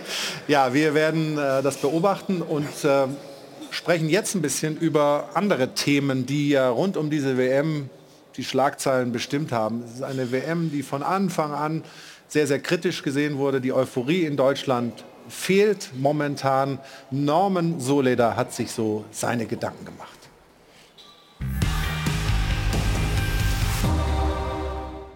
Da fehlen einem die Worte. Die DFB-Nationalmannschaft muss sich zum Affen machen, weil der DFB-Präsident das Rückgrat eines Wackelpuddings hat. Neuendorf knickt beim Bindenstreit mit Infantino ein. Andere Teams haben wesentlich mehr riskiert, aber Zauderei und Feigheit sind wohl die neuen DFB-Fußballtugenden. Dass die One Love Binde nicht am Reklamierarm von Manuel Neuer war, kritisiert jetzt sogar Minister Robert Habeck. Interessant, denn Habeck selbst hat nämlich vor acht Monaten sein Regenbogen-Outfit leider komplett vergessen, als er den Scheich von Katar um Gas anbettelte. Da kommt dann zur Feigheit noch die Doppelmoral dazu. So schaut's aus. Infantino hat den Europäern mal wieder gezeigt, wo der Hammer hängt. Warum allerdings der große Hoffnungsträger Neuendorf und seine genauso kleinmütigen Kollegen aus Europa vor Infantino beim Streit um die One Love Binde so eingeknickt sind, wie sonst nur Infantino vor den Kataris beim Streit ums Bier einknickt, das bleibt wohl Wackelberns Geheimnis. So schaut's aus. Die Dänen haben die Faxen dicke mit Infantino und seiner FIFA. Nachdem die Präsidentin des norwegischen Fußballverbands neulich schon Infantino öffentlich heftiger abgewatscht hat als alle FIFA-Männer zusammen, denkt der dänische Fußballpräsident jetzt sogar über einen FIFA-Austritt nach. Das hätte durchaus Zündstoff und wäre Danish Dynamite mal ganz anders. Nur, wie soll das gehen? Kann man bei Infantino einfach den Mitgliedsausweis abgeben und darf man dann bei Zeferin bleiben? Oder muss die ganze UEFA raus aus der FIFA? Alles sehr kompliziert, wir schlagen eine einfachere Lösung vor. Dänemark bleibt in der FIFA und Infantino geht raus. So schaut's aus. Es könnte ein bisschen schwierig werden, Infantino loszuwerden. In Europa traut sich schon mal keiner zu, nächstes Jahr bei der FIFA-Präsidentenwahl gegen Fanny Gianni anzutreten. Das hat mit dem Wahlsystem bei der FIFA zu tun. Die Größe der Mitgliedsländer spielt nämlich keine Rolle. Für die Wiederwahl ist nicht so entscheidend, weil zum Beispiel äh, Papua Neuguinea hat gleich viele Stimmen wie Deutschland, wenn es darum geht, wer neuer FIFA-Präsident wird. Ja, und das ist eine Stimme am Schluss. So schaut's aus. Doch wen könnte man gegen den Schweizer Sonnenkönig bei der nächsten Wahl ins Feld führen? Wackelbernd bestimmt nicht, aber vielleicht ja Uli Hoeneß. Der ist jedenfalls schon auf Betriebstemperatur. Für mich ist Gianni Infantino eine große Katastrophe für den Weltfußball. Darauf könnte man sich verständigen. Und wie sieht Uli die WM in Katar? Die WM wird dem Fußball auf jeden Fall schaden. So schaut's aus. Ob Uli Hoeneß wirklich auf Distanz zu Katar geht, wahrscheinlich eher nicht, denn die Arbeitsbedingungen sind seitdem der FC Bayern und die WM in Katar ist, dort viel besser geworden. Schlechter wäre allerdings auch gar nicht mehr möglich gewesen. Und so ist Uli Hoeneß zwar ein Kritiker der WM. Die Millionen, die der FC Bayern jedes Jahr aus Katar kassiert, die findet er aber bestimmt immer noch ziemlich gut. So schaut's aus.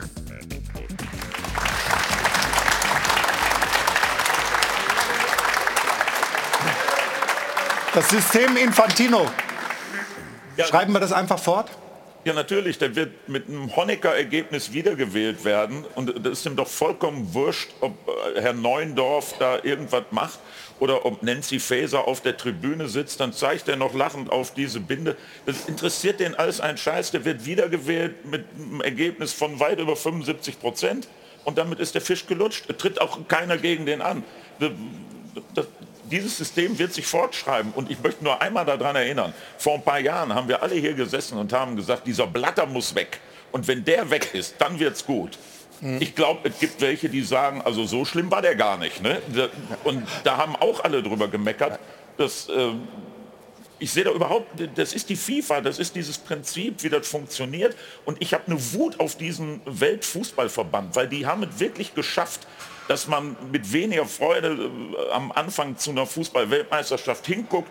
Die haben es geschafft, mit schwachsinnigen Wettbewerben ein Überangebot zu schaffen, dass man irgendwann wirklich da sitzt und sagt, ach stimmt, heute war ein Länderspiel und heute war dies. Das, das haben die hingekriegt über mehrere Jahre und deswegen bin ich wirklich stinksauer darauf, dass die Leute es schaffen, und da hat Uli Hoeneß recht, dass der Fußball Schaden nimmt und zwar massiv. Und wer das nicht glaubt, der soll sich mal daran erinnern, wie in Deutschland vor 20, 25 Jahren Leute nachts aufgestanden sind, sich einen Wecker gestellt haben, weil sie Boris Becker gegen McEnroe gucken wollten. Heute interessiert Tennis in Deutschland keinen Menschen mehr. Ich glaube nicht, da können wir hier eine Umfrage machen, wie die Davis Cup Mannschaft sich zusammensetzt. Da kriegen die Leute nicht mehr hin, da konnte es früher alles aufzählen der Sport nimmt Schaden und das, der Hauptgrund liegt in dem Prinzip, wie das von oben nach unten durch gemacht wird. Und jetzt nur an einem Mann festzumachen, das ist mir ein bisschen billig. Der mhm. macht nicht alle Verträge alleine, ganz bestimmt nicht. Also äh, die Kritik jetzt hier von Wolfgang und auch die Kritik von Uli Hoeneß teile ich total. Der internationale Fußball ist an seinem Tiefpunkt angelangt durch diese WM. Die FIFA hat in ihrer 118-jährigen Geschichte noch nie so etwas erlebt wie momentan. Da kann man viele Beispiele bringen. Wenn man Zeit hat, bringe ich die gern. Zunächst mal widerspreche ich aber an einer Stelle. Als Blatter abdanken musste, äh, war mein Standardspruch immer, da war ja Infantino und der Bahrain-Scheich Al-Khalifa waren die beiden Kandidaten und dann wurde äh, Blatter äh, äh, Infantino. Infantino. im zweiten Wahlgang gewählt mit einer klaren Mehrheit habe. Mein Standardsatz war immer, das ist die Wahl zwischen Pest und Cholera. Und jeder, der Infantino nur ein bisschen kannte, weil er sich mit der sportpolitischen Situation auseinandergesetzt hat, was ja viele Fans auch zu Recht gar nicht machen, wusste, dass das ein ganz, ganz übler und hinterlistiger Typ ist. Ich will das jetzt mal so für mich formulieren. Mein erster FIFA-Kongress, den ich als Journalist erlebt habe, war 1974 in Frankfurt. Da wurde übrigens das erste Mal gemunkelt, dass Bestechung im Spiel ist, als Joe Havelange den ehrenwerten Sir Stanley Raus abgewertet, äh, ab, äh, ihm nachgefolgt ist. Ich habe seit 1974 keinen solchen Clown auf der internationalen Fußballbühne erlebt wie Gianni Infantino. Das ist das allerletzte, das ist das allerniveauloseste und das Traurige ist, Jetzt ist schon wieder die Zeit vorbei. Es kann gar kein Gegenkandidat gegen ihn nominiert werden. Die Fristen sind abgelaufen. Die Europäer, die die große Klappe aufgerissen haben, haben nichts getan, um da irgendwie sich in Position zu bringen. Und dieser, ich sage noch einmal, dieser Oberclown und Falschspieler, der bleibt uns noch fünf Jahre erhalten. Und dann reden wir, wie wird sich die FIFA ändern. Also der äh, galoppierende Größenwahn, der von diesem Mann Besitz ergriffen hat, ähm, ist ja einfach, ich meine, der stellt sich dahin und sagt, als wäre er der Friedensengel der Welt, lasst uns doch eine Feuerpause in der Ukraine machen. Ähm, er sitzt am Tisch mit äh, Donald Trump äh, und sagt äh, dann so gönnerisch, ähm, ich bin ausnahmsweise heute mal die Nummer zwei aus freien Stücken gerne. Ich trete zurück für diesen großen Präsidenten.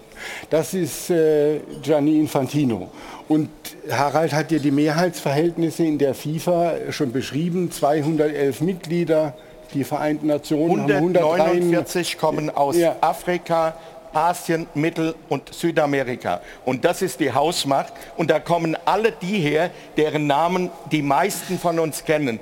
Bin Hamann, Chuck Blazer, Jack Warner, Ricardo Texera, Makudi, Chung Mon Jung, das sind alles die, die in der ganz schwierigen FIFA-Phase Platte die Oberkorruptis waren und die Verbände sind bis heute auf deren Spuren und die UEFA, die jetzt mit Südamerika zusammenarbeitet hat, 65 von 211 Stimmen und dann träumen wir davon, aus der FIFA auszutreten oder einen anderen Präsidenten wählen zu können. Ich meine, wenn du Das schon ist also allein Euro. Europa anschaust, jetzt bei dieser WM, äh, 55 Mitgliedsverbände, 13 spielen dort mit, sieben wollten diese Binde tragen. Das, das ist ja immer mehr gebröckelt. Das heißt, du hast im Grunde gar keine Chance, da irgendwas zu machen. Äh, Nur die Frage, die ich mir stelle, ist halt, nimmt, und das hat ja Uli Hoeneß gesagt, der Fußball insgesamt Ja, Schaden. Ja? Ja, Also wenn wir die Einschaltquoten jetzt anschauen bei dieser WM, Ja, die äh. Prinz, äh, da, da, da muss einem doch Sorge sein, wenn man Fu oder äh, Sorgen kommen, wenn man, wenn man Fußball liebt, wenn man merkt, die Leute wenden sich zumindest zu einem Teil ab. Ich bin Fußballer, mein Leben ist Fußball und ich liebe Fußball. Ich habe noch kein Spiel 90 Minuten mehr angeguckt. Weil es einfach gegen unsere Regeln ist, gegen alles. Eine Fußball-WM in Katar, wo kein Stadion voll ist. Ich habe Freunde. Ich habe Freunde von mir, Berater, die ich kenne, die zwei Stunden vorm Spiel entscheiden, oh, wir gehen ins Stadion, da sind noch Plätze. Und das, das kann einfach nicht das Wahre sein. Klare Worte von Kevin Prinz Boateng. Wir sprechen über dieses Thema gleich nach einer kurzen Unterbrechung. Wir melden uns wieder mit dem WM-Doppelpass hier bei Sport 1. Bis gleich. So, kommen Sie noch mal rein hier zu uns zum Sport 1 Doppelpass zur WM. Hi von Adel und Band. Und wir wollen jetzt von Jana zunächst, bevor wir hier in der Runde weitermachen, noch Heiterkeit, weil Mario mal ein paar Witzchen erzählt in der Pause. Ähm, von Jana wissen, ist es wirklich beim, beim Sieg für Costa Rica geblieben? In der Tat, Flo. Also das Spiel ist 1 zu 0 für Costa Rica ausgegangen. Die WM birgt wirklich einige Überraschungen. Diese zählt durchaus dazu. Wenn wir einen Blick auf die Tabelle werfen, sieht die dann wie folgt aus. Deutschland also stand jetzt mit 0 Punkten auf dem letzten Platz in Gruppe E. Spanien, Japan, Costa Rica punktgleich. Ich probiere es jetzt noch einmal. Ausgangslage hat sich also verändert. Wenn Deutschland heute gegen Spanien gewinnt, wären wir alle punktgleich und dann wäre die Tordifferenz das entscheidende Kriterium. Da natürlich Spanien weit vorne, Costa Rica aber wiederum weit hinten, weil die ja sieben im ersten Spiel gegen Spanien kassiert haben. Japan steht derzeit, bei einer Tordifferenz von null. Bei einem Remis wäre es wie folgt, Spanien mit vier Punkten, also dann an der Tabellenspitze, Deutschland weiterhin auf dem vierten Platz mit dann einem Punkt. Dann hätte man es gegen Costa Rica nicht mehr in der eigenen Hand. Aber die gute Nachricht ist, selbst bei einer Niederlage heute ist ein Weiterkommen zumindest noch möglich. Das also die Ausgangslage für Deutschland vor dem heutigen Spiel und ich mache sportlich weiter, wechsle aber die Mannschaft und wir kommen zu Brasilien und zu ihm hier, Neymar, der hat sich ja im ersten Spiel verletzt und er hat auf Twitter ein Bild von seinem Knöchel gepostet. Boah, ich weiß nicht, vielleicht mal an die Ex-Spieler in der Runde. Das sieht schon relativ übel aus. Brasilien ja morgen gefordert gegen die Schweiz, aber der Fuß sieht jetzt nicht unbedingt spielfähig aus. Oder doch? Nein. Also kannst du so viel tapen, wie du willst. Also, der, der, also wir tapen manchmal über Schmerzen drüber, Spritzen, Tabletten, was auch immer. Du probierst alles, aber das, äh, das wird nicht klappen. Die haben auch gesagt, dass er nicht spielen kann. Er tut mir halt leid, weil es immer in großen Turnieren wird er immer verletzt. Mit seiner Spielart ist es auch immer wirklich so, dass die Spieler manchmal Man, er rollt sich aggressiv- auch mal ein paar Mal ab. auch wenn ja, er nicht das, so ist, das ist ein anderes wird, aber Thema, jetzt, aber ja. er ist so schnell, er ist so flink, da kommen die Verteidiger manchmal zu spät. Und äh, mit seiner Spielart, seiner Technik, die Tricks, die er macht, provoziert er natürlich auch. Mhm. Und dann gibt es Spieler, die werden ein bisschen sauer und dann sieht man so eine Knöchel. ein ganz, ganz großer des Weltfußballs gestern mit Argentinien gewonnen, äh, zum Glück. Messi Tor geschossen. Du hast mit ihm kurz zusammengespielt in Barcelona. Er gilt ja so als der Unvollendete, wenn er nicht mit seiner Nationalmannschaft auch noch einen großen Titel, also den Weltmeistertitel holt.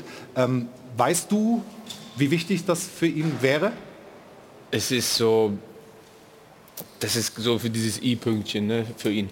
Wenn er die WM gewinnt, dann ist er der, aber ich glaube, er braucht das nicht.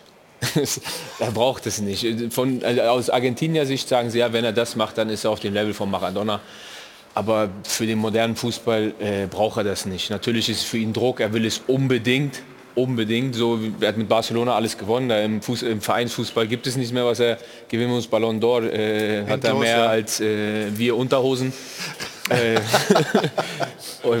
das ist nochmal für ihn, für sein, also ich glaube, er will das gewinnen für sein Land, nicht mal für sich selber, einfach für das Land, um den zurückzugeben, dass er vielleicht diesen Schritt über Maradona machen kann, was sehr, sehr schwierig ist. Ist Stefan für dich äh, Argentinien noch einer dieser Favoriten? Also so überzeugend war das gestern trotz des Sieges gegen Mexiko ja nicht. Ich glaube, erstmal war es wichtig für Messi, dass sie die Copa America gewonnen haben. Ich glaube, das ist auch ein ganz, ganz großer Titel für Das wurde ja so gefeiert, als ob äh, die Weltmeisterschaft ja, ist. Ja, und, und das hat er geschafft. Also da, also er braucht ja persönlich sowieso nichts mehr. Ne? Er hat so viele Auszeichnungen bekommen, Rekorde aufgestellt. Es war gestern kein überragendes Spiel der Argentinier, aber es war ja auch, sie waren ja in so einer Situation drin, sie mussten. Und wenn du musst, dann, dann hat man gesehen in der ersten Halbzeit, sie sind ein bisschen blockiert, in der zweiten haben sie es besser gemacht. Aber nach wie vor ist die Gruppe auf. Also sie müssen jetzt noch gegen Polen, müssen da fast auch noch mal gewinnen.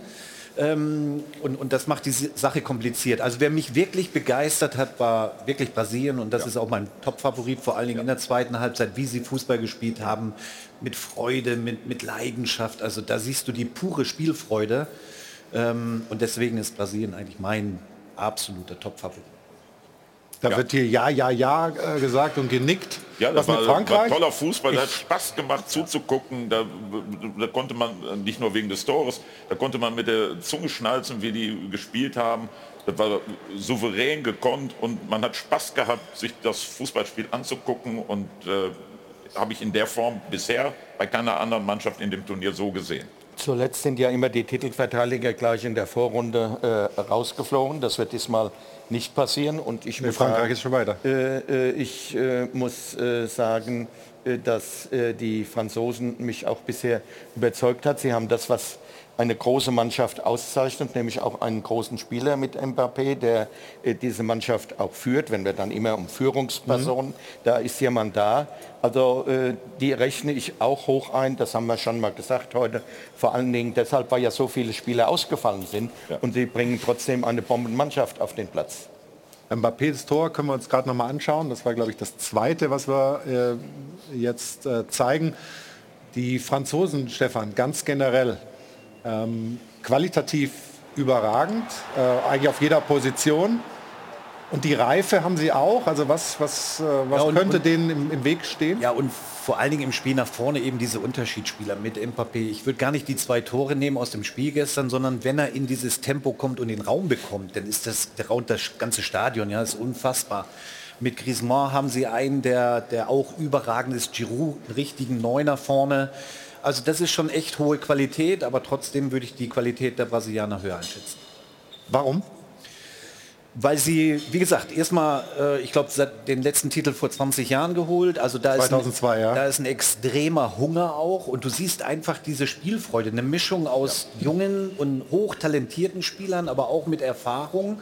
Natürlich wird jetzt an Neymar viel hängen, ob er zurückkommt. Wahrscheinlich im dritten kommt er zurück, im dritten Spiel ähm, und, und diese, die, diesen Hunger einfach auf diesen, auf diesen Titel, den zu holen. Aber selbst ohne Neymar ist die Qualität hoch genug dieser Truppe?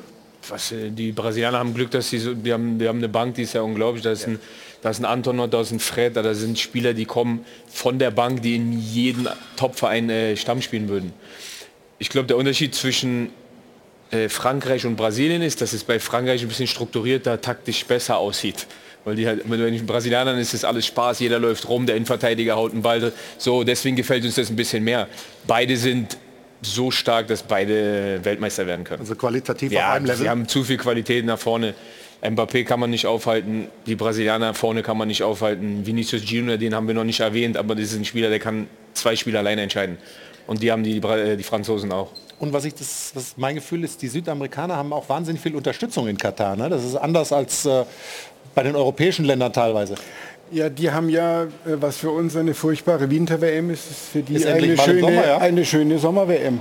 Das gibt schulfrei, äh, es gibt Partys überall, Hunderttausende sind auf der Straße und, und, und feiern die Spiele, schauen die Spiele. Und äh, die nehmen das äh, ganze Ding anders an, als wir es tun. Ja. Also wenn wir mal Mario von Frankreich und Brasilien als den zwei Top-Favoriten sprechen, die wir hier so äh, rausgearbeitet haben, wer könnte eine Überraschung sein? Wer, wer könnte da vielleicht doch noch mit reinkommen? Boah, das ist, ist äh, glaube ich, sehr schwierig, weil, weil äh, ich habe von Anfang an habe ich eigentlich gedacht, Argentinien ja, das da können dies eine große Rolle, dann verlieren die das erste Spiel. Gegen Saudi-Arabien? Äh, gegen Saudi-Arabien, die auch einen, einen, ordentlichen Fußball gespielt haben, muss man ja auch sagen. Ne? Äh, am Anfang hast du gedacht, naja, das geht wahrscheinlich so 3, 4, 5, 0 irgendwie aus für Argentinien. Äh, und dann haben die mich total überrascht, äh, wie gut die Fußball gespielt haben. Ich glaube, am Schluss hast du immer mal so eine, so eine Überraschungsmannschaft äh, drin. Vielleicht ist es Saudi-Arabien. Auch Tunesien hat gut gespielt, wobei, wobei die natürlich weg sind. Aber ich weiß nicht, die Belgier ja. könnten so eine Mannschaft sein. Aber da sagt De Bruyne selbst, ja, wir sind zu alt, wir hätten es ja, vor vier Jahren. Ja, aber zu Was alt. mit England? Zu alt heißt ja nicht so Auch- schlecht. Nee? Prinz, Be meinst du nicht? Belgien, seit, glaube ich, gefühlten 15 Jahren sagen wir immer, ja, dieses Jahr, Jetzt, dieses Turnier, jetzt, jetzt, ja. jetzt, jetzt, es wird nie dazu kommen. England, die haben zu viel Druck drauf, glaube ich. Also die müssen immer performen und immer die Besten sein. Ich glaube, die haben zu viel Druck drauf und auch nicht genug Qualität, glaube ich, um am Ende eine Überraschung zu bringen. Also, also wen wir vergessen haben bisher ist Spanien. Die gehören natürlich auch zu denen, die... Ja, aber die werden ja heute in die Schranken gewiesen, oder habe ich das falsch verstanden? ja, äh, aber dann werden sie trotzdem das letzte Spiel gewinnen und weiter sein. Also das, äh, mit denen muss man schon äh, rechnen, glaube ich. Wir sind sehr gespannt, wie das heute Abend ausgeht. Ich habe mal überschlagen. Ich glaube, wenn wir 8-0 gewinnen, dann sind wir Tabellenführer. Ja, da lachen welche sogar bei so einem Sparwitz. Na gut, okay. Also ähm, kommen wir mal zu, zu dir, Prinz. Du hast eine Wahnsinnskarriere.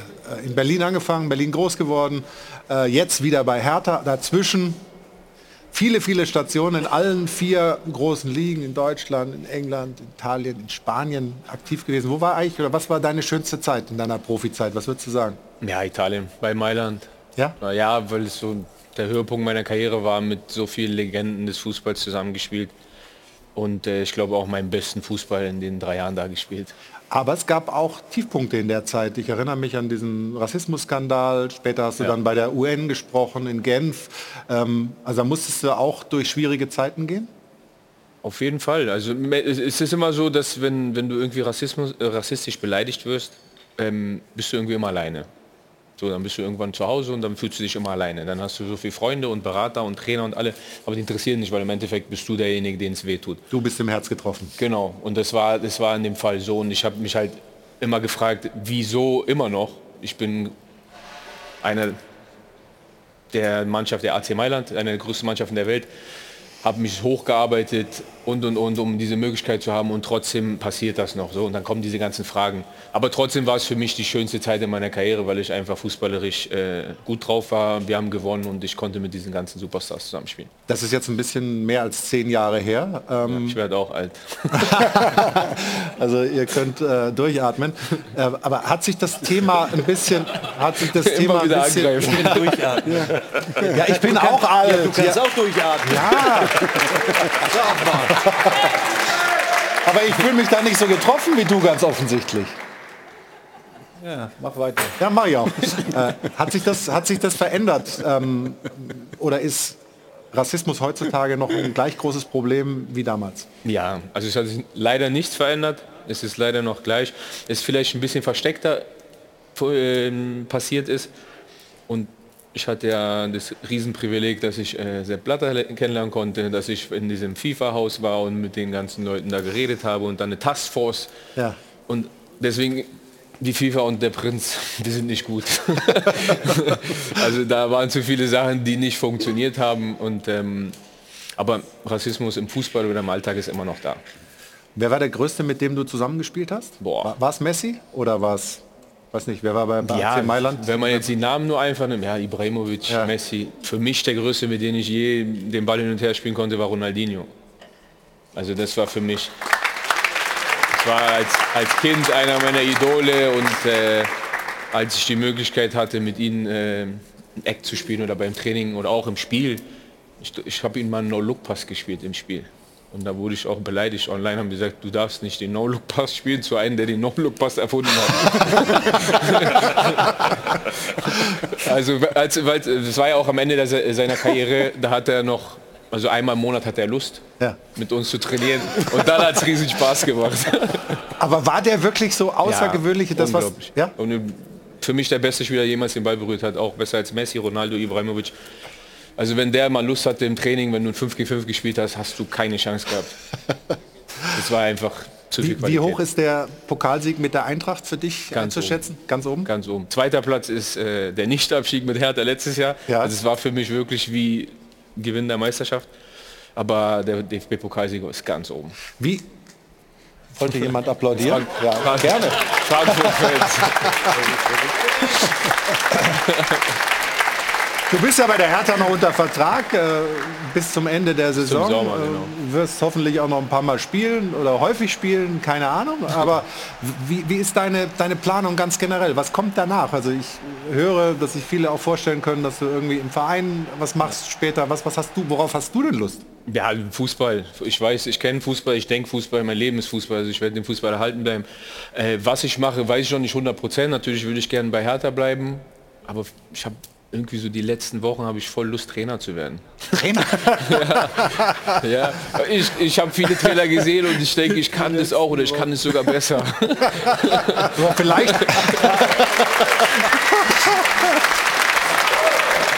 Vielleicht musst du trotzdem noch ein bisschen länger drüber nachdenken als nur ein paar Wochen. Da kannst du auch bei Hertha bleiben. Der Bedarf da ist relativ schnell und kurzfristig immer wieder mal.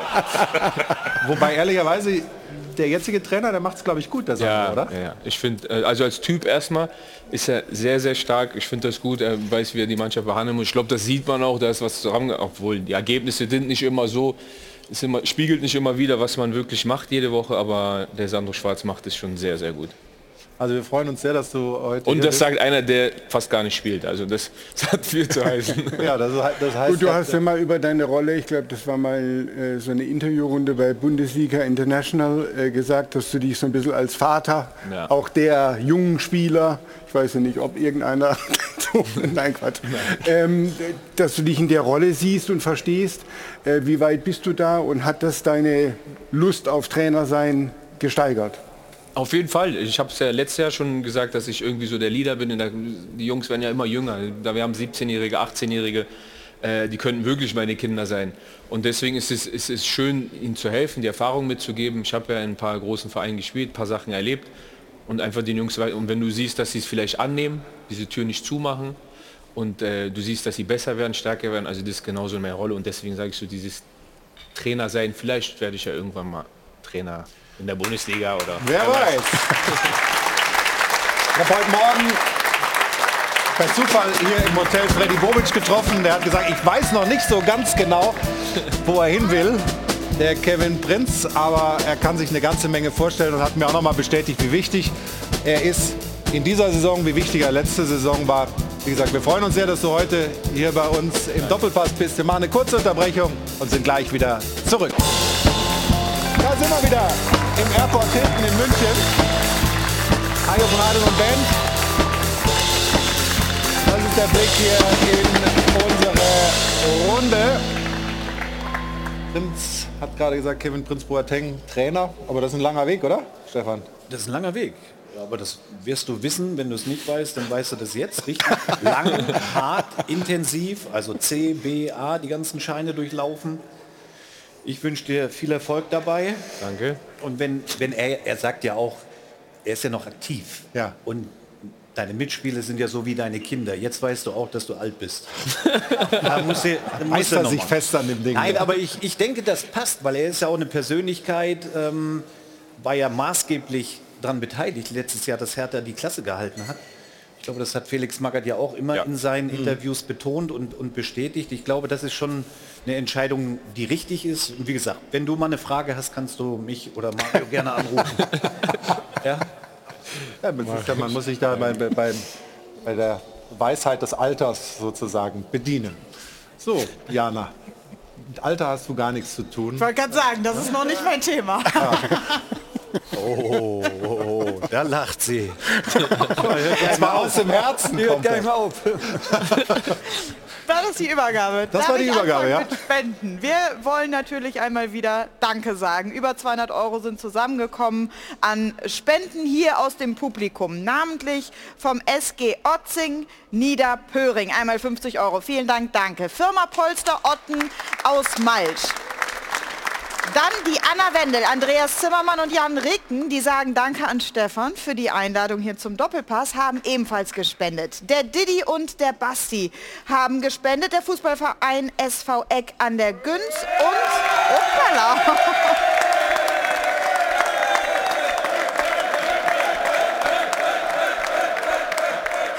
Ja, genau. Stefan, da sagst du was. Da kann sich das ein oder andere Stadion in Katar doch noch mal in Sachen Stimmung was äh, von abschauen. Sehr schön. Und das Team Bananenflanke hat ebenfalls gespendet. Die Ex-Profis laufen im Januar in Regensburg auch wieder auf für den guten Zweck. Und guter Zweck ist auch genau das richtige Stichwort, wenn ich Stefan da einmal zu mir bitten darf, der sich mal auf den Weg macht. In der Zwischenzeit müssen wir noch einen ganz kurzen Nachtrag von letzter Woche auch ähm, hier anbringen. Und zwar 5000 Euro sind im Phrasenschwein gelandet von Sven Schmidt, Gefe- Geschäftsführer von Maschinensucher.de. Der hat einen dicken Scheck mitgebracht für unser Phrasenschwein. Vielen Dank, 5000 Euro, stolze Summe, toll. So, und jetzt geht's mit dem guten Zweck gleich weiter. Denn Stefan, wir haben eine tolle Aktion, die wir in den nächsten Sendungen jetzt hier äh, promoten wollen, äh, zusammen mit United Charity. Dieses Trikot hast du schon getragen, richtig? Das ist richtig. Wir hatten ja das Legendenspiel gegen 1860 München mit Bayern München Legenden und äh, ich stelle dieses äh, Trikot zur Verfügung für einen guten Zweck, logischerweise, für Kinder immer in Not. Ähm, ja, und ich glaube, zwei Wochen habt ihr jetzt Zeit äh, zu spenden für dieses wunderbare Trikot, was ich dann natürlich und logischerweise noch unterschreibe. Richtig, das wirst du auf jeden Fall noch signieren unter unitedcharity.de. Können Sie äh, gerne mitsteigern. Wie gesagt, das Ganze für den guten Zweck. Tolle Sache. Danke, Stefan. So, damit zurück zu dir. Stefan, was da wieder für ein Satz kam. Was? Ich habe hab nichts gesagt. Sag mal. Trau dich mal, was du gerade gesagt hast. sind- sind wir Sag's noch live doch einfach drauf? mal. Nein, ich, ich Aber richtig. Sind wir noch live drauf? Aber richtig. Er hat gesagt, Ich das Trikot ist ganz, schön Ganz schön schmal. breit, hat er gesagt. Nein, ich hab's doch ganz schön lang. Setz dich, mein Lieber. Und jetzt mein Lieber. Ja, ja, ja, ja. Muss die Bogen glätten. Ganz kurz nochmal, du hast gesagt, du tippst auf Spanien. Was, was habt ihr? Was, habt ihr? Brasilien. Nee, ich Ah, ah, da, jetzt heute, sorry. heute Spiel. 3-0 für Spanien. Immer noch. Mit dem Mut der Verzweiflung 2-1 für Deutschland. Ja, ich auch. Herzlichen Dank. Komm, wir drücken. Du bist auch dabei? Ja. Ich freue mich sehr und, und Stefan. Ich sage ich sag gar nichts. ich sag auch nichts. Ist besser. Stefan, ich bin jetzt ganz lieb zu dir. Meine Damen und Herren, Dankeschön. Danke vor allem Stefan Effenberg. danke. Vor allem Natürlich danke, an danke, dem Prinz. Das war eine große Ehre. Vielen Dank euch allen für die schöne Runde. Wer will? Ich glaube, das ist deins hier. Ja, na gut. Prosit. Schönen Sonntag noch. Nächsten Sonntag sind wir wieder hier mit einem WM-Doppelpass. Mike Franz, Matze Knob und viele andere Gäste. Stefan kommt auch wieder und ich verspreche Harmonie. Bis dahin, schönen Sonntag noch. Tschüss.